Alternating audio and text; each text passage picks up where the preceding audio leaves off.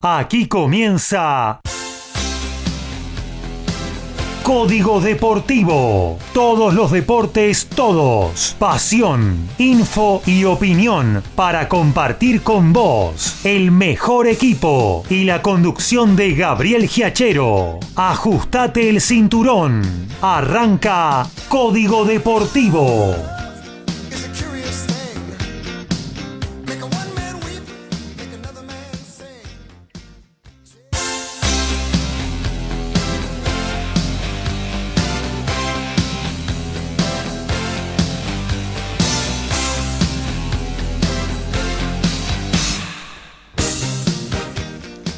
¿Qué tal? ¿Cómo les va? Muy, pero muy buenos días. Aquí estamos arrancando una nueva edición de Código Deportivo, la número 67 de nuestra historia 2021. Y bueno, aquí estamos para compartir con ustedes dos horas a todo deporte. ¿eh? Vamos a hablarles de fútbol, vamos a hablarles de boxeo, de tenis, de básquetbol, de automovilismo, de rugby y algunas cositas más también para compartir hasta las 13 horas en el aire de MG Radio aquí en el corazón de Villa Pueyrredón. Luego a las 14 se viene más divertido, menos aburrido, con Iris Jaramillo y gran equipo.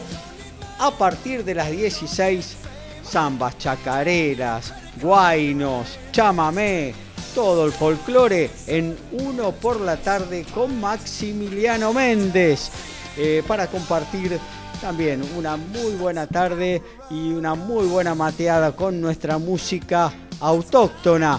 Y bueno, vamos a recorrer ya nuestros distintos puestos de trabajo. ¿eh?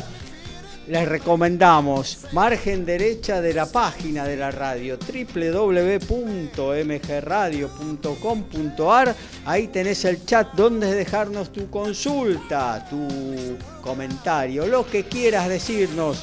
Participa de la 67 de Código Deportivo, también a través de cualquiera de nuestras aplicaciones. Y si querés, obviamente, mandarnos un WhatsApp vía audio, vía eh, mensaje de texto, lo podés hacer al 11 70 05 2196. 11 70 05 2196. Eh, bueno, y en esta insípida primavera, ahí vamos a arrancar a saludar. Hoy tenemos dos miembros del staff en el estudio.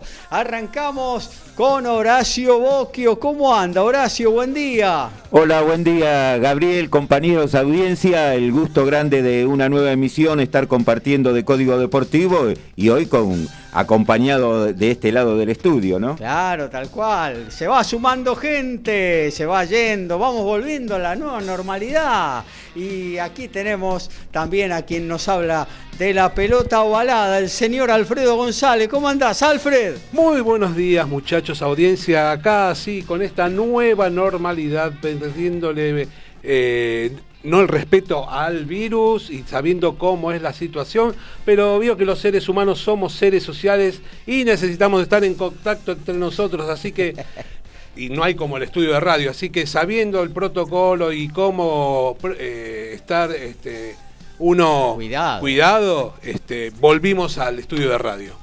Muy bien, un gusto recibirte, eh, que se vaya sumando la familia de Código Deportivo aquí al estudio en Villa Pueyrredón. Arrancamos con exteriores, nos vamos a los polvorines, al saludo de Daniel Medina. ¿Cómo anda, Dani? ¿Qué tal Gaby? ¿Qué tal compañeros? ¿Qué tal audiencia? Qué bueno, qué bueno que se va, se va poblando de vuelta el estudio, el estudio que todavía yo no conozco, ¿eh? qué barbaridad. Eh. ya, ya, ya va a haber oportunidad, ya si las cosas siguen así va a haber oportunidad. Pero ojo, ¿eh? a ver si les hace hacer una, un, un, scrum ahí, este, este Alfredo. ¿eh? un scrum de tres, no sé, Alfredo, inventalo, algo, algo podés hacer. tenemos que, nos este, la pelota la tenemos, nos falta nada más quien lo tire, porque como en el 7 se juega el scrum de tres. Claro. Ah, y bueno, hay que, hay que, hay que, hay que apelar el ingenio. Con uno más que esté, entonces sí, se puede hacer. Ahí arrancamos. Sí, sí. Bueno, gente, desde ya, bueno, bienvenida, hermoso día, realmente hermoso día. Hoy está insípida primavera, como dice Gabriel, pero hoy está bastante lindo, ¿eh? Está bastante lindo y no es como estos días que estuvimos comentando el miércoles que pedíamos por favor que dejara de llover y, y tanto frío que se venía. Ya está, ya estamos en la primavera ya estamos todos alérgicos, todos tosiendo, pero bueno, son cosas que. Este, eh, bueno, tenemos desde ya, por supuesto, este, un día hoy que de todo, tenemos el vivo de básquetbol porque está por comenzar en minutos nada más. Ya están este, los muchachos, terminaron de pelotear, están presentándolos en, desde Córdoba, San Martín, en básquetbol San Martín de Corrientes eh, versus Quimsa de Santiago del Estero por el Super 20. En el comienzo, en, este partido de la segunda fecha, ya se desarrolló entre jueves y viernes la primera fecha y tenemos, por supuesto, automovilismo que eh, tenemos en este momento entrenamientos del Super TC 2000 en Villicún y tenemos, bueno, hay que decirlo, después lo vamos a comentar, no lo quiero tampoco hablar todo ahora porque si no es imposible. Un día celeste y blanco. Argentina, Argentina, impresionante la mañana europea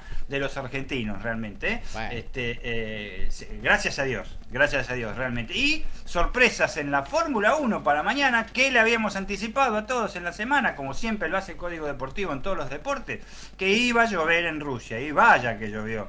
Este, paró justo en la, clasificación, pero este, eh, se pudo hacer y mañana vamos a ver porque The Rain estará presente nuevamente. Y bueno, se va a poner lindo ese circuito callejero de Sochi, que a pesar de ser callejero es muy, muy rápido. Y bueno. Es el callejero más rápido. 240, me pasa un callejero de 240 kilómetros. Y eh, no sé si recordás eh, de Gaby, Horacio o Alfredo. Había una canción en mis eh, años mozos, de, cuando tenía 14 años, o sea, hace lejos, década del 70, besándonos en la última fila. La última fila de la Fórmula 1 mañana es de lujo. Claro, claro que sí, digna de ser una primera fila, ¿no? Y bueno, ahí van a estar, eh, bueno, lo vas a estar diciendo vos, lo vamos a dejar en suspenso, ya la gente, el aficionado al automovilismo lo sabe, pero bueno, eh, por circunstancias especiales, cambio de motores, dos pesos pesados de la Fórmula 1 largan al fondo del pelotón. Eh, bueno, se, sumó uno más, ¿eh? no, es, no, es, peso pesado, pero se sumó uno más. Ah, bueno, ahí está. ya lo vamos a estar poniendo en superficie. En un ratito nada más en la columna de automovilismo. Seguimos con los saludos, nos vamos al tenis. Lautaro Miranda, ¿cómo anda? Buenos días. Hola Gabriel, buen sábado para vos, los compañeros y para toda la audiencia. Acá estamos. Eh, nos dormimos tarde porque ayer este, tuvimos el primer día de acción de esta Labor Cup, esta competencia eh, bastante particular que bueno voy a estar comentando dentro de la columna que tuvo participación argentina porque jugó Diego Schwarman y se le escapó un partido muy ajustado ante Ander Rublev. Y, bueno, hoy se viene el segundo día en el cual no, no está anunciado, habrá que ver si juega el domingo, yo creería que, que no va a ser de la partida, pero, pero bueno, eh, está para comentar la participación de un argentino y también tenemos, bueno, participación argentina por el mundo, porque en el Challenger de Ambato en Ecuador hay tres semifinalistas argentinos. Eh, el finalista asegurado saldrá de, del duelo entre Tiago Tirante y Facundo Mena. Y en el otro, Juan Pablo Ficovich estará enfrentando a su tocayo Varillas de Perú. Y también ahora, en un ratito nomás, once y media, estará jugando semifinales del W25 de Fort Worth. Esto es en, Texas. Eh, Lourdes Carlé ante la local Keila Day. Así que seguramente podremos seguir también el marcador en vivo, así como también hay bastantes más novedades para poder comentar. Muy bien, completito entonces lo que tiene que ver con tenis y también hoy es un día de super boxeo, por eso tenemos en el aire de Código Deportivo y MG Radio el señor Ricardo Rubén Beisa. ¿Cómo va Gaby? ¿Cómo anda? Compañeros, a la audiencia y acá pensando en qué, poquito nos faltó, pero bueno. Eh, ya vamos a hablar de fútbol, lo vamos a dejar al señor Horacio que hable. Nos han hecho goles a los 5 minutos del partido, así que nos haga uno a los 95 puede ser posible, ¿no? Sí, sí, todo es posible con Nueva Chicago. Eh, después también tenemos, Gaby, un poquito de futsal. Sí, también. y bueno, vamos a encarar un poquito esto del, del boxeo. Hoy tenemos un día terrible. Eh, anoche tuvimos boxeo Hoy vamos a tener eh, cuatro veladas, cinco, perdón, cinco veladas a full para poder ver, disfrutar, donde hay un ex campeón argentino que, vuelve a pelear. No va a tener tiempo ni para la bondiolita. No, encima me termino el programa y me voy a jugar fútbol de vuelta. Hoy jugué anoche futsal Y hoy juego, después de mucho tiempo, vuelvo a atajar en cancha de 11. Claro, la veo- lo veo muy difícil, pero bueno. Va a estar ahí en Eh, el arco, digamos. Va. Sí, me voy a parar ahí. No voy a hacer como Botini ayer que nos salvó, pero bueno. Eh, tenemos dos ex campeonas mundiales que vuelven a- al boxeo y en diferentes pantallas, en diferentes veladas. Eh, tengo una, una asociación entre promotores argentinos que va a llamar la atención. A mí, sobre todo, me llamó la atención. Tenemos un choque terrible unificatorio de los pesos pesados. En realidad no es unificatorio, sino eh, un, un boxeador va a po- exponer cuatro títulos.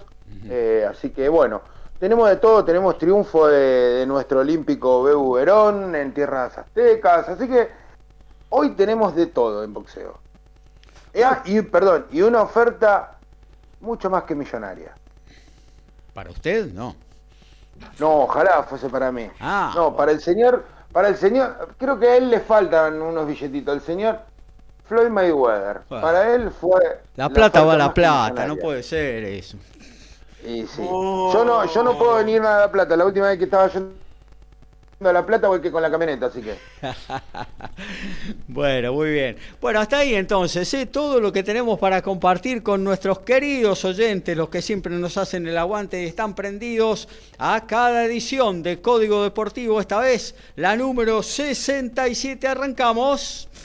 Medina, González, Boquio, saben de lo que hablan. Beisa, Miranda, Perata, son especialistas. Ellos hacen Código Deportivo.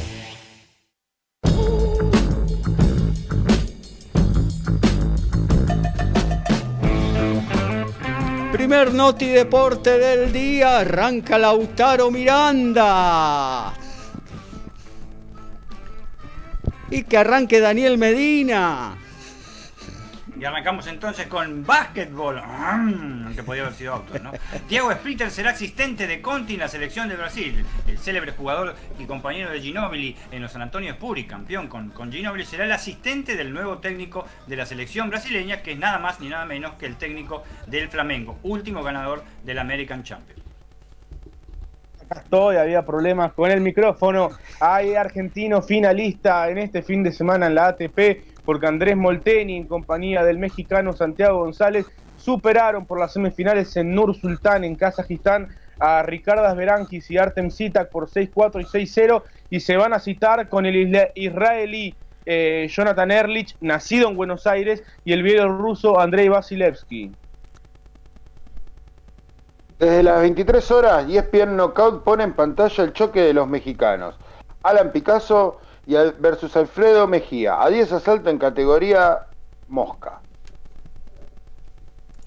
Dani. Y en automovilismo, sí, en automovilismo, Matías Rossi está en el circuito de Villicón. El campeón de la categoría pudo arribar en las últimas horas a San Juan tras las intensas gestiones que se realizaron ante la medida de autoridades sanitarias para que permaneciera aislado luego de haber viajado desde Brasil el pasado lunes. No, no, todavía no clasificó, pero se pudo concretar su habilitación y el piloto de Toyota será de la partida mañana en la carrera de Super TC 2000. Y en el torneo de reserva, en la fecha número 13, se inició el jueves por la mañana. Igualaron en cero a Arsenal y Lanús, Independiente y Godoy Cruz.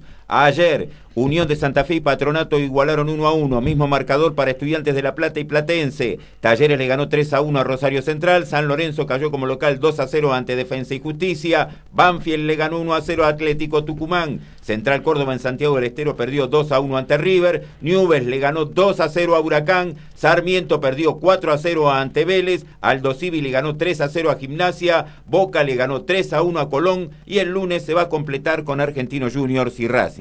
Y los telos viajaron a Estados Unidos el viernes para enfrentar a las Águilas y ver quién llena el casillero de América 1 por la quali. 22 fueron los jugadores que viajaron desde Sudamérica y se le sumarán los que están en Europa. El partido será en Colorado el sábado 2 de octubre. Arranca hoy la séptima fecha del hockey sobre césped.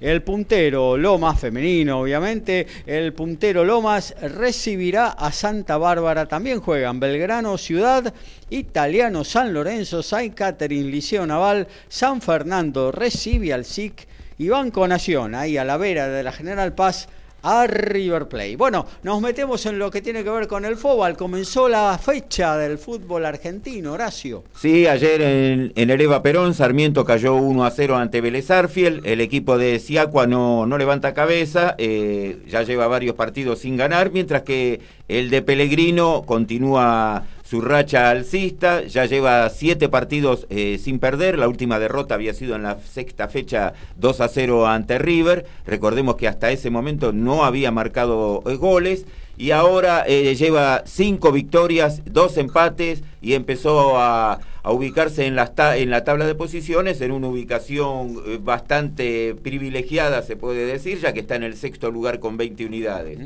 Eh, y aparte está primero en la general con vistas a la Libertadores, ¿no? En la tabla general viene puntero y hasta con cierta comodidad. Eh, el tanto lo marcó Juan Martín Lucero en el minuto 28 del segundo tiempo. Y Estudiantes de La Plata, en el cierre de, del viernes, empató 1 a 1 con Platense. En Platense debutó Claudio Espontón, el técnico de la reserva, eh, lo subieron a primera división. Y Platense tuvo un buen partido. Ayer yo lo, lo había estado viendo y me parece que el rendimiento fue muy superior al que venía teniendo con Madelón, más con un rival eh, como es Estudiantes de La Plata, que debe ser uno de los que mejor maneja la, la pelota parada. Y había si, sacado... ganaba, si ganaba Estudiantes se ponía primero. Y ¿no? se ponía, exactamente, y había sacado ventaja a través de el ex goleador de de Liverpool, Gustavo del Prete. Uh -huh. eh, después empató con un contragolpe, pero fulminante de eh, Mariano Tisera, que realmente eh, corrió casi desde mitad de cancha con la pelota y después cuando le salía Andújar a taparlo, eh, la tocó por arriba casi como una cucharita. Uh -huh. Genial la definición y en velocidad y Platense consiguió una igualdad que le, posiblemente le empiece a dar ahora otro ánimo futbolístico con esta llegada de Espontón al primer equipo, necesita puntos, está en, en la misma situación de Sarmiento, Así que eh, promisorio el debut por lo que mostró, no solo por el resultado, sino por el juego que tuvo, principalmente en el segundo tiempo, que lo neutralizó, no tuvo mayormente llegadas eh, estudiantes y donde mejor se mueve, lo supo controlar. Y un Vélez que tras una racha adversa al comienzo del campeonato, sin marcar goles, unas cuantas Fueron seis fechas, fechas, seis ah. fechas sin marcar con tres claro. empates y tres caídas. Claro, ahora ha enderezado el barco y bueno, está muy firme y apunta a los primeros lugares. ¿eh? Sí, está en el sexto lugar con 20, estaría a 6 de Talleres de Córdoba que tiene que jugar, pero además marcó 17 goles en estos siete partidos. Uh -huh. Así claro. que, así como en 6 no había marcado, ahora eh, está mostrando potencia ofensiva, aparte que tiene, tiene mucho recambio, Vélez eh, en la delantera. Y así que, bueno, seguramente va a estar entre los que animen este torneo. Un gran nivel de Tiago Almada, ¿no? La joyita de tiene, Vélez, sí, ya exacto. ahora bien asentado en la primera división y, bueno, creo que con poco recorrido en el fútbol argentino. Y ¿no? el otro también que complementa esta, esta dupla sería Orellano. ¿no? También, también, está teniendo un gran nivel. Eh, el delantero Lucero la mete y bueno, a la espera de la recuperación de Prato, ¿no? No es poco, Vélez eh, realmente está para ilusionarse con, con, pelear arriba en este campeonato. Sí, porque además tiene a Centurión, tiene a Lucas Hanson, claro. eh, el ex centro delantero de Platense, que también... Tarragona es. Eh, Tarragona, uh -huh. por eso tiene, tiene mucho recambio arriba, tiene muchas variantes y esperando la, la, vuelta de Prato, que si físicamente llega a estar bien, la potencia ofensiva de Vélez se va a ir incrementando. Recordemos que tuvo un partido con cinco goles como contra Lanús, después tuvo uno de cuatro. Claro. Así que el equipo de Pellegrino viene mostrando ahora un gran nivel. Tuvo una caída, esas caídas que suelen tener los equipos, y bueno, lo que pasa es que fue muy pronunciado, seis partidos. Claro. La dirigencia no no puso ningún tipo de inconvenientes en la continuidad de, de, Pellegrino y bueno, los resultados están a la vista, ¿no? Tal cual. Bueno, hablábamos de acercarse a la punta, de haber perdido la oportunidad de estudiantes y hoy ju justamente juega el puntero y juega el segundo, River Plate al acecho, ¿no? Sí, eh, Talleres va a estar enfrentando a Rosario Central hoy en Córdoba, eh, 15.45 y River va a estar jugando 20.15 en Santiago del Estero ante Central Córdoba. Uh -huh. Así que bueno, eh, Talleres está en este momento eh, pasando un gran nivel. Eh, recordemos que además el próximo miércoles va a jugar eh, por cuartos de final de Copa Argentina, va a recibir a. Va, va a recibir, va a jugar con Temperley. Así que la gran posibilidad de ser semifinalista, está pasando un gran momento y otro equipo que también tiene variantes ofensivas. es el equipo de Córdoba que tiene mucho recambio. En este momento además hay Golden Leeds, está ganándole 1 a 0 en 19 minutos al West Ham, eh, estaba siendo dominado, Rapiña, como no podía ser de otra manera, ya que el goleador Patrick Bamford no está jugando, lo reemplaza Rodrigo Moreno, eh, abrió el marcador, y ahora el equipo de Bielsa está con este marcador en caso de, mantenerse, sería la primera victoria del torneo. Recordemos que lleva tres empates y dos caídas hasta ahora. Talleres Central, River, Valmadre de Ciudades contra Central Córdoba. Exacto, y la jornada se va a iniciar tempranito 13.30 en Mar del Plata, Aldo Civi, Gimnasia y Esgrima. Gimnasia parece que empezase a levantar el nivel con Gorosito. Se lo ve muy sonriente porque la gente no lo recibió muy bien el, el 4 a 0 ante Godoy Cruz. Claro, bueno, sí. eh, 15.45 también Arsenal en Sarandí va a recibir a Lanús. A este Lanús que no se sabe si está para pelear arriba o para tener un desastre como ya le pasó varias veces.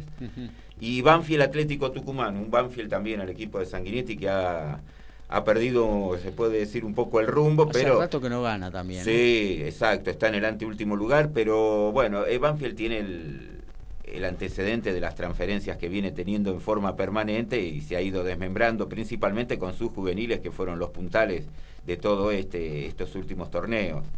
Y recordar que Banfield, a pesar de la ubicación que tiene en la tabla, ya está clasificado para la Sudamericana del año que viene. Claro, tal cual. Eh, bueno, Horacio, ¿qué eh, te parece si hacemos una pequeña recorrida por Europa? Porque hubo partidos a la mañana, por ejemplo en la Premier League, eh, CR7 no pudo con, con el Dibu Martínez, ¿no? Bueno, hoy en los finales que tuvimos, como visitante el Manchester City le ganó 1 a 0 al Chelsea. Partidazo ese. Y después el United cayó 1 a 0 ante el Aston Villa. La tabla realmente está, eh, a pesar de que no son tantas las fechas, está muy, muy parejo. Ahora estamos en 22 del primer tiempo. El Everton y el Norwich City igualan 0 a 0. Como decíamos, el Leeds está ganando con el tanto de Rapinia 1 a 0 al West Ham. El Leicester City está perdiendo 1 a 0 ante el Barley. E igualan en 0 el Watford y el Newcastle. lo que decíamos de la tabla de posiciones. Eh, cumplida parcialmente esta sexta fecha. Liverpool y Manchester City están eh, en el primer lugar con 13 junto al Chelsea, recordando que el Liverpool tiene el partido pendiente. Eh, Manchester United también está con 13 unidades y con 12 asoma casi la sorpresa hasta ahora del torneo, que es el Brighton. Después viene el Everton con 11 y el Aston Villa con 10 en las principales posiciones. Muy bien nos alejamos un poquito del fútbol tradicional, del fútbol 11, nos metemos en el futsal, porque se está jugando el Mundial de Lituania, Argentina está defendiendo la corona conseguida en el último de ellos eh, en Colombia, aquí en Sudamérica. Y bueno, de eso nos va a informar eh, Ricky Beisa, porque Argentina, luego de sufrir un marcador un poco mentiroso, eh, luego de sufrir bastante eh, en los octavos de final, ya están los cuartos y se viene un partidazo para mañana, Ricky. Sí, como vos decís, tras un primer tiempo muy cerrado y muy técnico, como dije la semana pasada, perdón, el miércoles pasado, se iban a, se conocen mucho los jugadores, entonces iba a ser bastante complicado, hasta que bueno, se, abrió el marcador en un sprint final de, la selección que, que fueron 15 minutos terribles, donde le metió un pressing eh, poco visto en, a esta, ya a esta altura del torneo, ¿no? Eh, y goleó por 6 a 1 a la selección de Paraguay. La selección eh, empezó perdiendo el partido 1 a 0 en un partido trabado, donde sí llegamos más, pero no, no, no podíamos meter ese hombre en el segundo palo para, como se debe definir en futsal, prácticamente se define siempre el segundo palo, la llegada de un compañero. Sí lo pudo hacer Paraguay eh, en un error en la salida argentina y, bueno, se ve que fue un cachetazo para los chicos que, como te dije, fue terrible los últimos 15 minutos, el pressing que le metieron. Eh, los goles de Argentina fueron de Claudino, Boruto, Bolo Alemani, Basile, esta zona y Taborda para la selección guaraní. el gol fue de Mareco. ¿Y qué se viene ahora, Gaby? Eh, como pasó hace cinco años en la final, vamos a enfrentar a Rusia eh, por los cuartos de final. Esto va a ser mañana eh, a las 12.30 horas de Argentina. podrá verse en vivo por DeporTV, DirecTV Sport y TV Pública. la verdad que hasta ahora no se conocieron ningún, ningún lesionado en la selección. el plantel está completo. Así que vamos a, ver qué pasa. ¿A qué hora va a eh, ser? ¿11.30 eh, o 12.30? 12.30. 12.30, pasadita 30 minutos del mediodía. Recordemos que el seleccionado ruso, o como se llama, comité eh, ruso, tiene otra inicial que no es olímpico como fue en los Juegos, pero no pueden participar el seleccionado ruso tampoco, así que cambia de nombre. Yo que eh, tiene tres jugadores brasileños. ¿Cómo? Los apátridas. Tienen tres o jugadores. Sea que si perdemos, perdemos contra nadie. Así que estamos tranquilos. Mamita, esto de, esto de lo perdemos... con lo de Rusia, con lo de Rusia es increíble lo que han hecho. Sí, sí, sí la verdad que. Si, hubiera sido Argentina, no participa en ningún deporte por 65 años, más o menos. Sí, sí. Exactamente, pero bueno, es uno de los grandes candidatos a casi todos los deportes, eh, sobre todo en la parte olímpica, ¿no? Digamos, los rusos. Así que bueno, Gaby. Acá con varios, decías, con varios extranjeros, ah. muchos de ellos eh, brasileños, ¿no? Tres, tres, tres brasileros tiene hoy en, en el plantel, en el, torneo pasado, en el mundial pasado, tuvo cinco brasileros, así que bueno, dentro de todo va, va echando un poquito menos, ¿no? Pero eh, recuerdo un tramo de la final pasada que tenía tres brasileros en cancha, eh, Rusia. así que también se conocen los chicos porque de, haber jugado Copa Libertadores, ahora que hay, eh, tienen un roce internacional y muchos de nuestros chicos que juegan en el seleccionado juegan en Europa, así que también tienen cruces de, ligas europeas. Claro, claro. Eh, bueno, mañana estaremos atentos. Entonces, 12.30 Argentina-Rusia por los cuartos de final del Mundial de Lituania 2021, defendiendo la corona lograda en... Eh, Colombia. En, Colombia, tal cual. Eh, bueno, cerramos lo que tiene que ver con el fútbol, futsal. Vamos a ir eh, con el vivo, con lo que está sucediendo en estos momentos. Primero pasamos por el básquetbol en la voz de Daniel Medina. Terminó el primer cuarto en el Luis Sandrín, el escenario de Instituto de Córdoba desde siempre, con 100 personas nada más, tiene capacidad para 400 de acuerdo a las restricciones sanitarias eh, vigentes en este momento. Está ganando Kimsa, el último subcampeón, por 21 a 19 a San Martín de Corrientes, un partido muy parejo, de alto tanteador hasta ahora, ¿eh? que es una cosa que vamos a comentar después en la columna de básquet. Hasta ahora de alto tanteador, porque lo que fue la primera fecha fue de muy bajos tanteadores. Y en el fútbol español hubo un gran batacazo en la mañana de hoy. El Alavés le ganó como local 1 a 0 al Atlético de Madrid. El Atlético, que era el puntero invicto del torneo, cayó ante el Alavés, que había, llevaba ya cinco caídas consecutivas. Hoy consiguió eh, sus primeros tres puntos y además marcó el segundo gol en el torneo. A todo ritmo, info y opinión. Código Deportivo. Código Deportivo.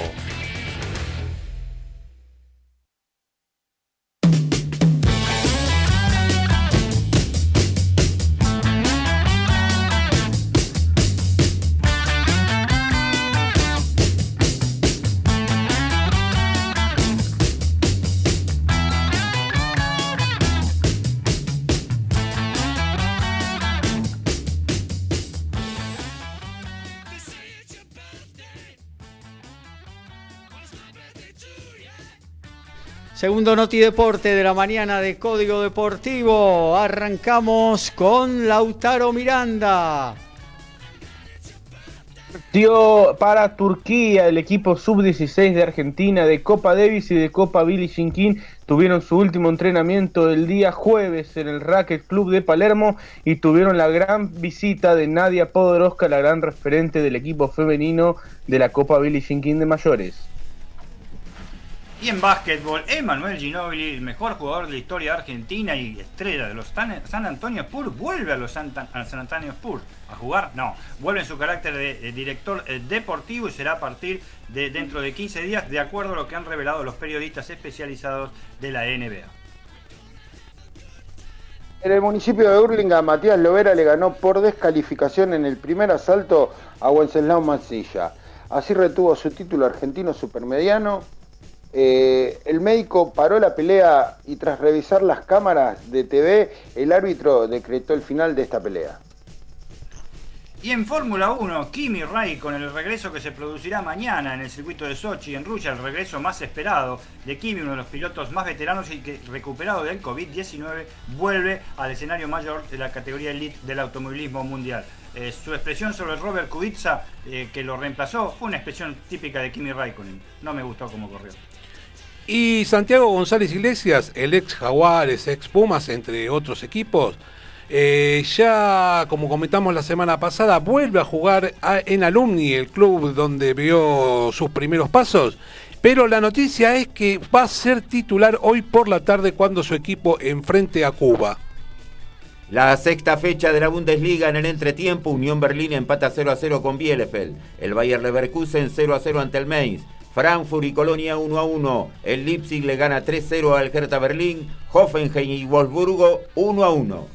Bueno, nos metemos en lo que tiene que ver con el noble deporte de los puños. Vamos a hablar con el señor Ricardo Beisa.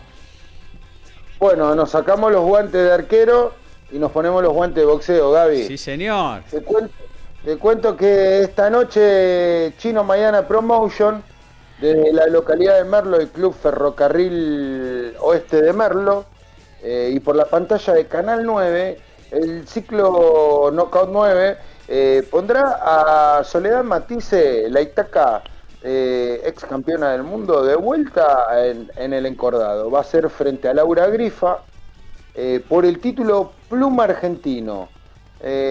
también habrán cuatro peleas más. Ahora después te voy a dar un dato para tener en cuenta sobre Chino Maidana Promotion y todo lo que tiene que ver con la pantalla de Knockout 9 en un Noti Deporte. Pero cabe destacar eh, la vuelta de, Soledad Matisse, hermana de Lucas y Walter, que a mí, a mi entender, y es una muy buena boxeadora, tiene algunos altibajos. Eh, creo que su, parte más problemática es la emocional. Eh, yo la veo, la veo como que si, si se pone de vuelta a las pilas puede llegar a, dar eh, lo, que, lo que dio en algún momento y llegar a, los más altos lugares de, su categoría, ¿no? Así que bueno, vamos a ver qué, qué nos depara hoy a la noche. Y volviendo a hablar de, de una ex campeona, Vamos a, te voy a decir que Taze Sport hoy de la mano de OR Promotion nos pondrá una velada súper interesante. ¿eh? A mi entender, la verdad es una muy buena velada donde el invicto Leandro Blanc, que tiene un récord de 4-0 con 3 knockouts, va a enfrentar a Junior Zárate por el título mini mosca eh, sudamericano Federatín AMB. Esto va a ser el estelar y acá es donde viene. Tengo dos semifondos que son sumamente atractivos. Eh, la vuelta de la ex campeona mundial y pionera Marcela Cuña, que se verá la cara ante Natalia Alderete. Esto va a ser a seis asaltos en la categoría Welter. Perdón, eh, esto se va a dar en el complejo termal eh, vertiente de Concordia, en la provincia de Entre Ríos. Y tenemos también la presentación de Gustavo el Perrito Vittori, que va a enfrentar a Claudio Luques a seis asaltos por la categoría Super Welter también.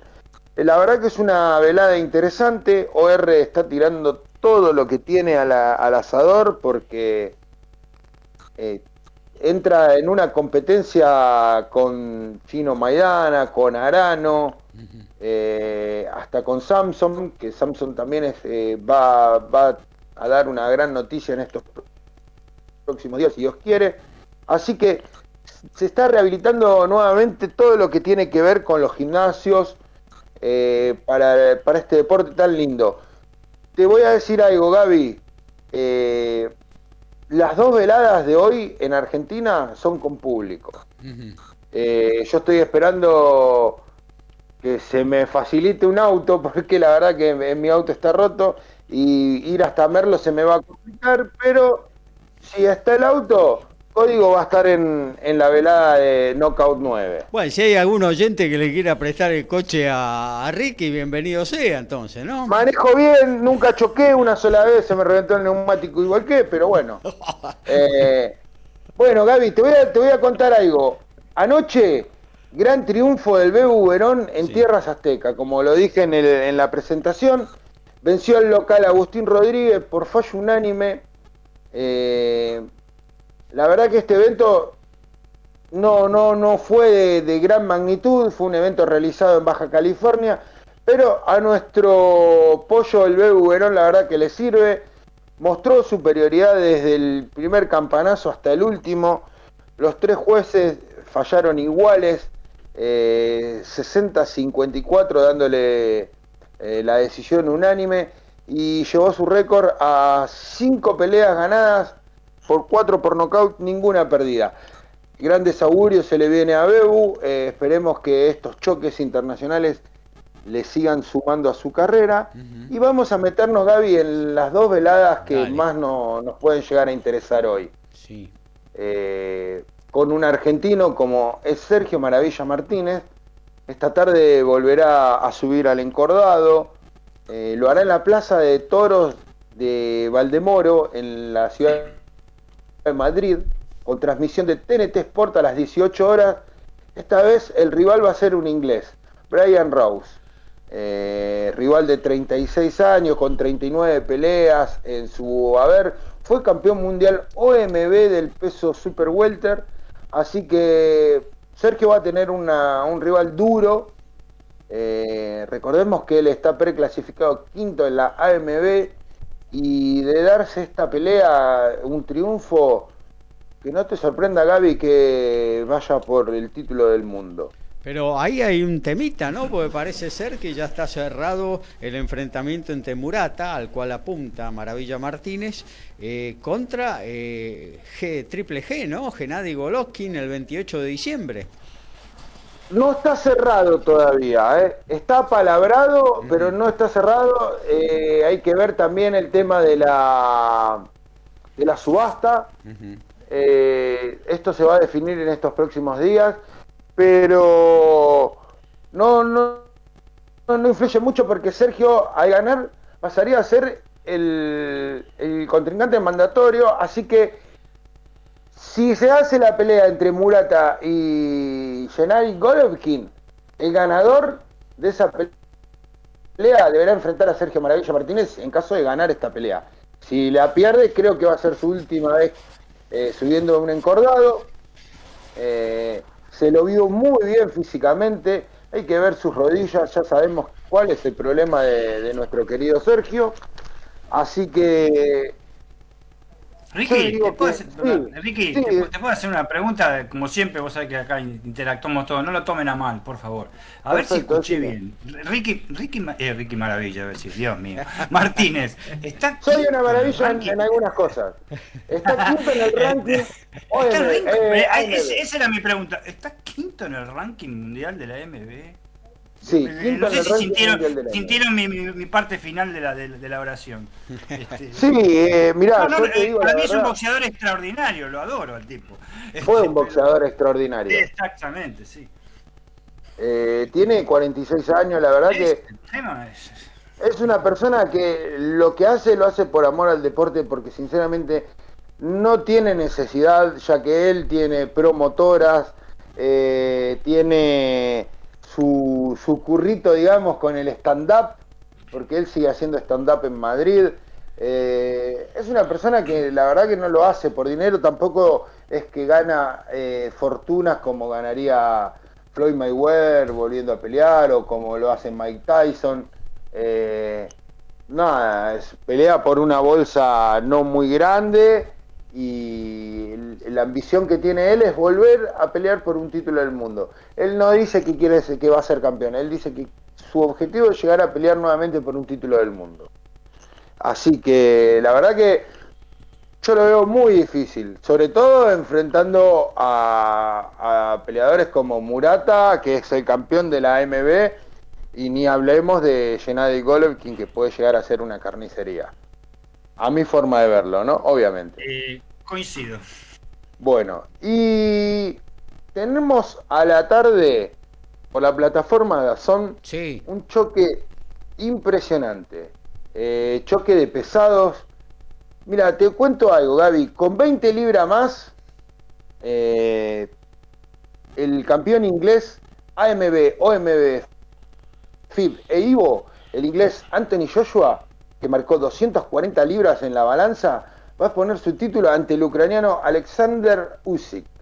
Eh, recordemos que Usyk viene de barrer la categoría crucero. Se llevó todos los títulos, es medallista, ambos son medallistas olímpicos, perdón. Eh, acá hay un tema, Gaby, yo te voy a contar. Eh, estas 20 libras de más que tiene Joshua, yo creo que le va a terminar jugando en contra porque Usyk demostró que tiene muy buena quijada, pero más allá de eso tiene demasiada velocidad para la categoría. Es muy inteligente cortando el ring, tiene muy buenos movimientos de pies y sobre todo tiene una muy buena pegada también. Así que eh, yo no, no sé hasta qué punto estos 20, estas 20 libras que se hablaron mucho en las dos semanas previas, eh, que iba a tener una, una ventaja en el peso, eh, si podría influenciar en la pelea. Yo 20, 20 libras, ¿cuántos son? Para hablar que nosotros acá en la Argentina hablamos en kilos. Eh, ¿Cuántos son, ¿10 kilos, 20 libras? Claro, son 8, 9, casi 10 kilos. 10 kilos, bueno. Exactamente. Eh, yo Porque creo son que... 400, 457 libras, eh, perdón, 457 gramos, sí, para, eh, una libra. la mitad, la mitad, para hacerlo redondo y no complicarnos. 10 kilos, yo creo que 10 kilos. ¿Y cuánto le lleva? ¿10 centímetros, Joshua? Sí, aproximadamente. yo creo que es una diferencia bastante grande, bastante a priori eh, eh, es una diferencia bastante grande. Después hay que pelear y después hay que ver Joshua que no demostró tener una quijada demasiado resistente, cómo encaja los golpes de, de Usyk que bueno, no son tan letales que, como en la categoría crucero, hay muchos pesos pesados y después cuando se inventó y se creó la categoría crucero, que han pasado a pesos pesados que no han sido eh, tan contundentes. claro, no fueron determinantes. Claro, porque bueno, no es lo mismo, los que pesan 20 eh, kilos más se la bancan más y pegan mucho más fuerte que los que pesan 20 kilos menos. Pero bueno, eh, las peleas hay que hacerlas. Mirá el caso, por ejemplo, de Andy Ruiz Jr. Andy Ruiz Jr., estando gordo, sí. pegaba pegaba más fuerte que estando, estando gordo, eh, gordo, que estando entrenado como está ahora. Eh, se hicieron mediciones.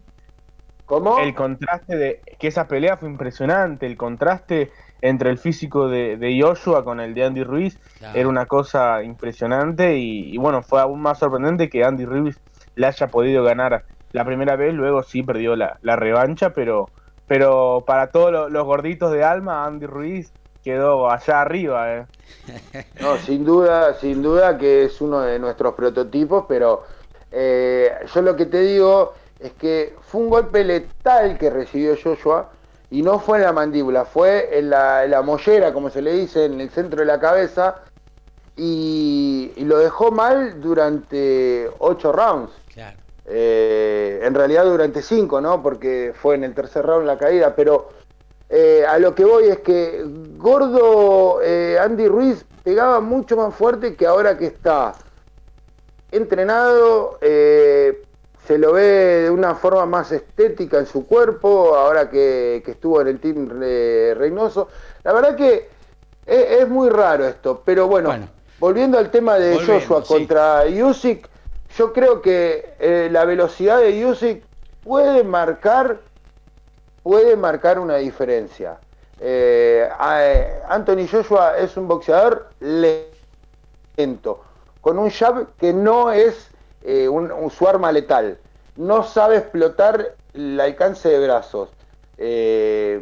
la verdad que gana, gana porque tiene un, un, estado físico muy bueno. Hay que ver cuando le meten presión, digamos, porque, a ver, más allá de todo lo que te digo, Usyk va a ir a la corta y va a estar peleando el palo a palo. La única que le queda aparte, porque si no va a la El segundo a segundo, claro. El segundo a segundo de pelea lo va a presionar, le va a cortar el ring, lo va a ir a buscar, le va a pegar por todo el cuerpo, como dijo. Así que esperemos que sea una muy buena velada. Bueno, fenómeno. Entonces, Anthony Joshua, Alexander Usyk, 14 horas, ¿arranca esto?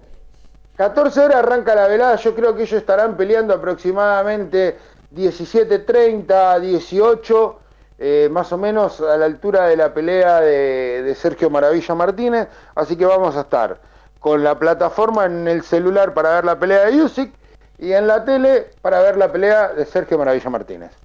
Muy bien, con un lindo semifondo también el inglés Lorenz Okoli frente a Dylan Prasovic el montenegrino título crucero. También son pesaditos revancha, Revancha porque tuvieron un, encuentro antes. ¿Salió Morón ahí, no? Eh, ¿Salió a la cancha Morón? No.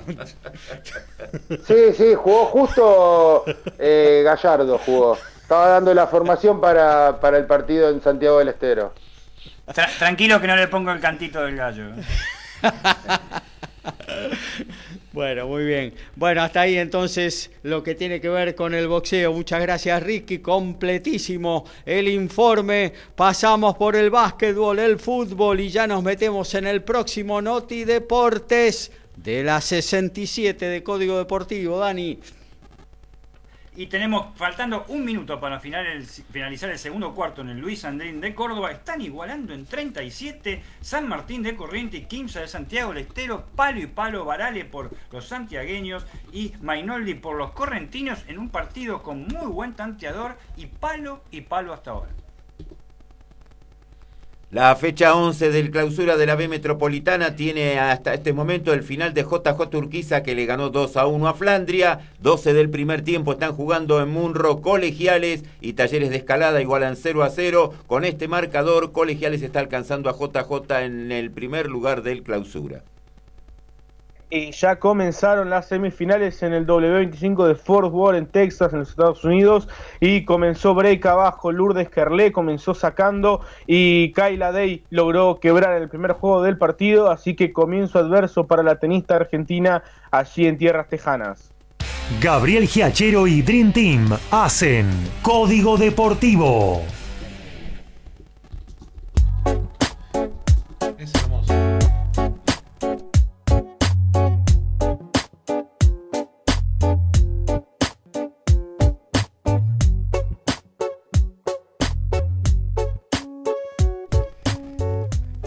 Adelante Lauti con el Noti Deportes.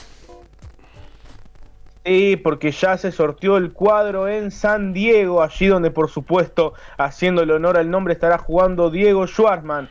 El tenista argentino será el sexto cabeza de serie y estará debutando ante un jugador surgido de la clasificación. El otro argentino que tendrá lugar en singles será Federico Del Bonis que estará debutando ante el ruso Aslan Karatsev, vigente semifinalista del Abierto de Australia.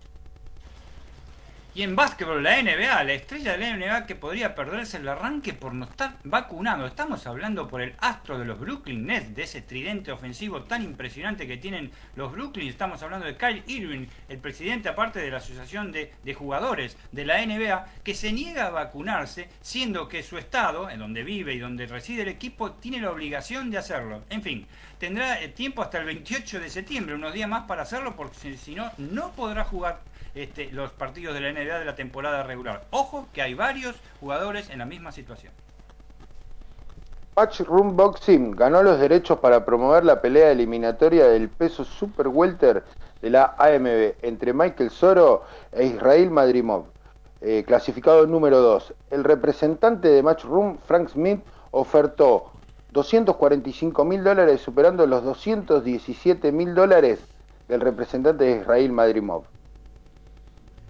Y en la Fórmula Renault, antiguamente, en aquellas épocas era la Fórmula 4, en la década del 70 y 80, los chasis fabricados por Tulio Crespi volverían a ser parte de la categoría en el 2022 en conjunto con los de Tito, Tito 02, que son los eh, chasis actuales. Realmente vale recordar que el último Crespi participante y ganador en la Fórmula Renault Argentina fue el conducido por el chaqueño Matías Muñoz Marchesi, actual piloto de Turismo Nacional Clase TI, quien disputa el campeonato en Paraná el 26 de noviembre de 2006. Bienvenido, bienvenido Tulio. En la Serie A, 2 del final. El Especia está cayendo como local 2 a 1 ante el Milan. Maldini y Díaz los tantos de los milaneses. Verde el tanto de Especia. Y el viernes temprano se realizó una sesión de fotos de los capitanes del Championship, pero ¿sabe quién faltó? Julián Montoya. Hay enojo en la UAR, se mostró un malestar por las redes sociales y por los canales oficiales. ¿Aparecen cortocircuitos en el Sansar? Eh, se están disputando en simultáneo dos eh, mundiales eh, sub-21 en volei, en lo que tiene que ver con masculino. Derrotó ayer 3-2 a Irán, 25-20, 20-25, 24-26 y lo dio vuelta 25, 18 y 19, 17. Se metió en los cuartos de final del Mundial en Italia y Bulgaria. Y bueno, nos vamos a meter en el automovilismo que esta mañana nos dio eh, dos muy buenas sonrisas, dos muy buenas noticias para dos pilotos argentinos que están corriendo en el exterior, así que nos vamos al encuentro de Daniel Medina. Así es, realmente una mañana realmente impresionante para lo que es este, los argentinos que están corriendo en el exterior, más precisamente en Europa. ¿eh? Arrancamos, por supuesto, con un campeonato que no se le da mucha bolilla acá, pero sí hay que darle porque es este, el, antecedente previo de la Copa Mundial de Turismo, que es el, TCR este, europeo, ¿no? desde ya que se desarrolló, desarrolló eh, eh, la, la, sexta fecha, la penúltima fecha en el circuito de Monza, en el Parque Nacional en la cual el cordobés Franco Girolami, este, haciendo el mejor tiempo, se impuso también de punta a punta en un carrerón, ¿eh? en un carrerón contra un Mike, Mike este, eh, Miquel Ascona, realmente este, el español que es, este, es bravísimo. Fue una carrera muy dura, realmente. Eh, es más, parecía una carrera de turismo este, nacional clase 2, entre ellos dos nada más, ¿eh? entre los dos porque se dispararon. Miquel Ascona tiene un auto muy potente, este, con, su, con, el, con el Cupra, ¿no? Este, pero no pudo pasarlo, ¿eh? se le defendió muy bien y salió una carrera eh, bárbara, sobre todo cuando lo quiso aparte adelantar. Lo de Ascona fue muy.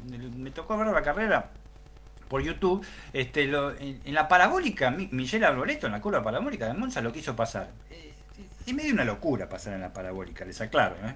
¿Eh? Este, y, pero no, no, no, pudo hacerlo, se defendió bien, quizá pudo, quiso ir al choque, pero se impuso al final este, el muchacho cordobés de Argentina este, con, eh, por 222 este, centésimas. ¿no? El podio lo completó el neerlandés Tom Coran con el Audi y ahora redujo la ventaja porque Mikel Ascona sigue, sigue en la punta del campeonato. En realidad falta una, una, dos carreras y media faltan porque mañana es la segunda carrera y le lleva 26 puntos le llevaba 39 ¿eh? a Girolami y con este triunfo le lleva 36. Está en la lucha directa por la corona, obviamente, ojalá que se le dé para Argentina, hecho un gran desempeño, ¿eh? un gran desempeño, no, ha bajado del cuarto o quinto lugar. ¿eh? La, competencia del domingo, mañana será la segunda carrera a las 8.30 de la Argentina, previamente, bien de madrugada por supuesto, a las 4 de la mañana se hará la clasificación. Hay muchas esperanzas que... Quedó 26, ¿no? ¿Cómo? Quedó 26 puntos ahora de la punta, de ahí de, de Ascona. Quedó 26, estaba 39. Claro. Este, pero claro, lo que pasa es que salió segundo este, Ascona, ¿no? Entonces, si hubieran unos puestitos menos, pero bueno, hay que darle porque falta muy poco, falta la carrera de mañana y, la próxima. Eh, así que toda la confianza eh, fue siempre escondidito, el cordobés en el sentido de que para, para la afición, ¿no? Porque no eh, por ahí es una categoría que nos gusta mucho. Ojo que se corre casi, es, prácticamente igual que el, que, el, Mundial de Turismo. Sí, claro. Hay muy poca diferencia en los autos, realmente, y hay muy, hay muy poca diferencia con el TCR América, aunque parezca mentira, con los autos.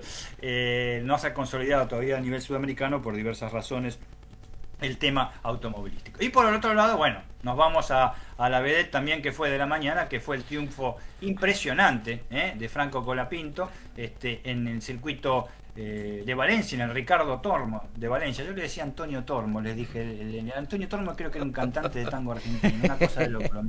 ¿No se acuerdan? Y su hacía, bueno, este, no, es el Ricardo Tormo de Valencia, que es un ídolo este, eh, de motociclismo mundial y sobre todo en Y España. motor al revés, Tormo. Sí, exacto. Esperá que acá tengo la.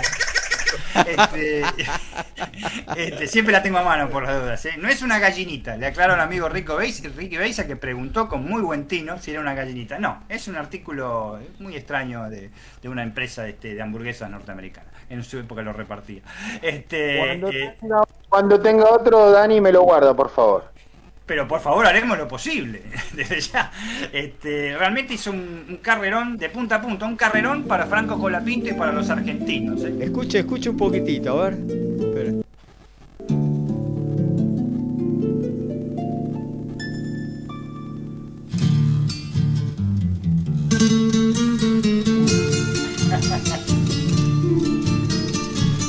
Sí.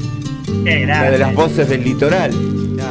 Sí, señor. Y aparte, eh, fue- o sea, ahí está. muy bueno. muy- me- me- en realidad, todo lo que comenzó con Risa me hace emocionar porque a mi papá le gustaba mucho y tenía discos de, de él. ¿eh? Discos, no de pasta, pero discos de 33 revoluciones, 45 revoluciones. Claro. Realmente de, de vinilo, por Los supuesto. vinilos, los Así- vinilos, claro. Los vinilos. ¿Tenía el simple Bueno. con el agujero grande? Eh, ¿Y cómo? ¿Se acuerda del Opa. simple ese con el agujero No. grande? Eh, Teníamos también con el agujero grande que teníamos que poner un suplemento al Windows. Exactamente, un adaptador. Se le ponía Sí, la señor, torre en el eje central. Qué, claro, Qué jugador. gente Bueno, en fin. grande. eh. ah, sí, de mi casa. Lauti, bueno. la- perdón, Oye. Lautaro, vamos a tomar un café y no entramos en esta charla, ¿eh? No, no, es, es demasiado. Demasiado, Demasiado época, vintage. me parece. Eh, bueno, ¿qué va a ser, muchachos? Son cosas. Si le digo la colección de discos 78 que tengo, mejor ni, ni cuenta. Mejor, mejor, este, eh, me cotizo, ¿eh? Bueno, este, la carrera de hoy en realidad fue linda para nosotros los argentinos que lo vimos, pero si fuera un espectador neutral, este, Gabriel y, y audiencia fue realmente eh, aburrida. Eh, porque salvo la largada, salvo la largada en el cual el local David Vidal lo quiso pasar, realmente picó antes incluso, a pesar de estar en la segunda posición, eh, se cruzaron los dos ante la primera curva de, de- de la recta principal del circuito de Valencia, eh, mm, Colapinto volvió a tomar la punta y no la largó más. Y ojo, eh, lo tuvo presionando bastante este Vidales, eh. tenía un, el Prema, el equipo Prema había hecho un muy buen auto, parece un Ferrari incluso ve el auto de Vidales, que creo que viene de la academia, creo que viene de la, no sé si viene de, Prema, Prema, de- Prema es un equipo que tanto ahí en la regional europea como en la 3 y en la 2 está eh, regenteado por Ferrari. Son todos pilotos de la, de la- de la escuela de la Academia Ferrari, sí, sí. Exactamente, es como si fuera un, un Ferrari si uno lo ve pintado, ¿no? Como está. Este, y el, el, el, el de Colapinto parece un, ahora una especie de McLaren, sería, ¿no? Sobre todo por Claro. el patrocinante petrolero principal.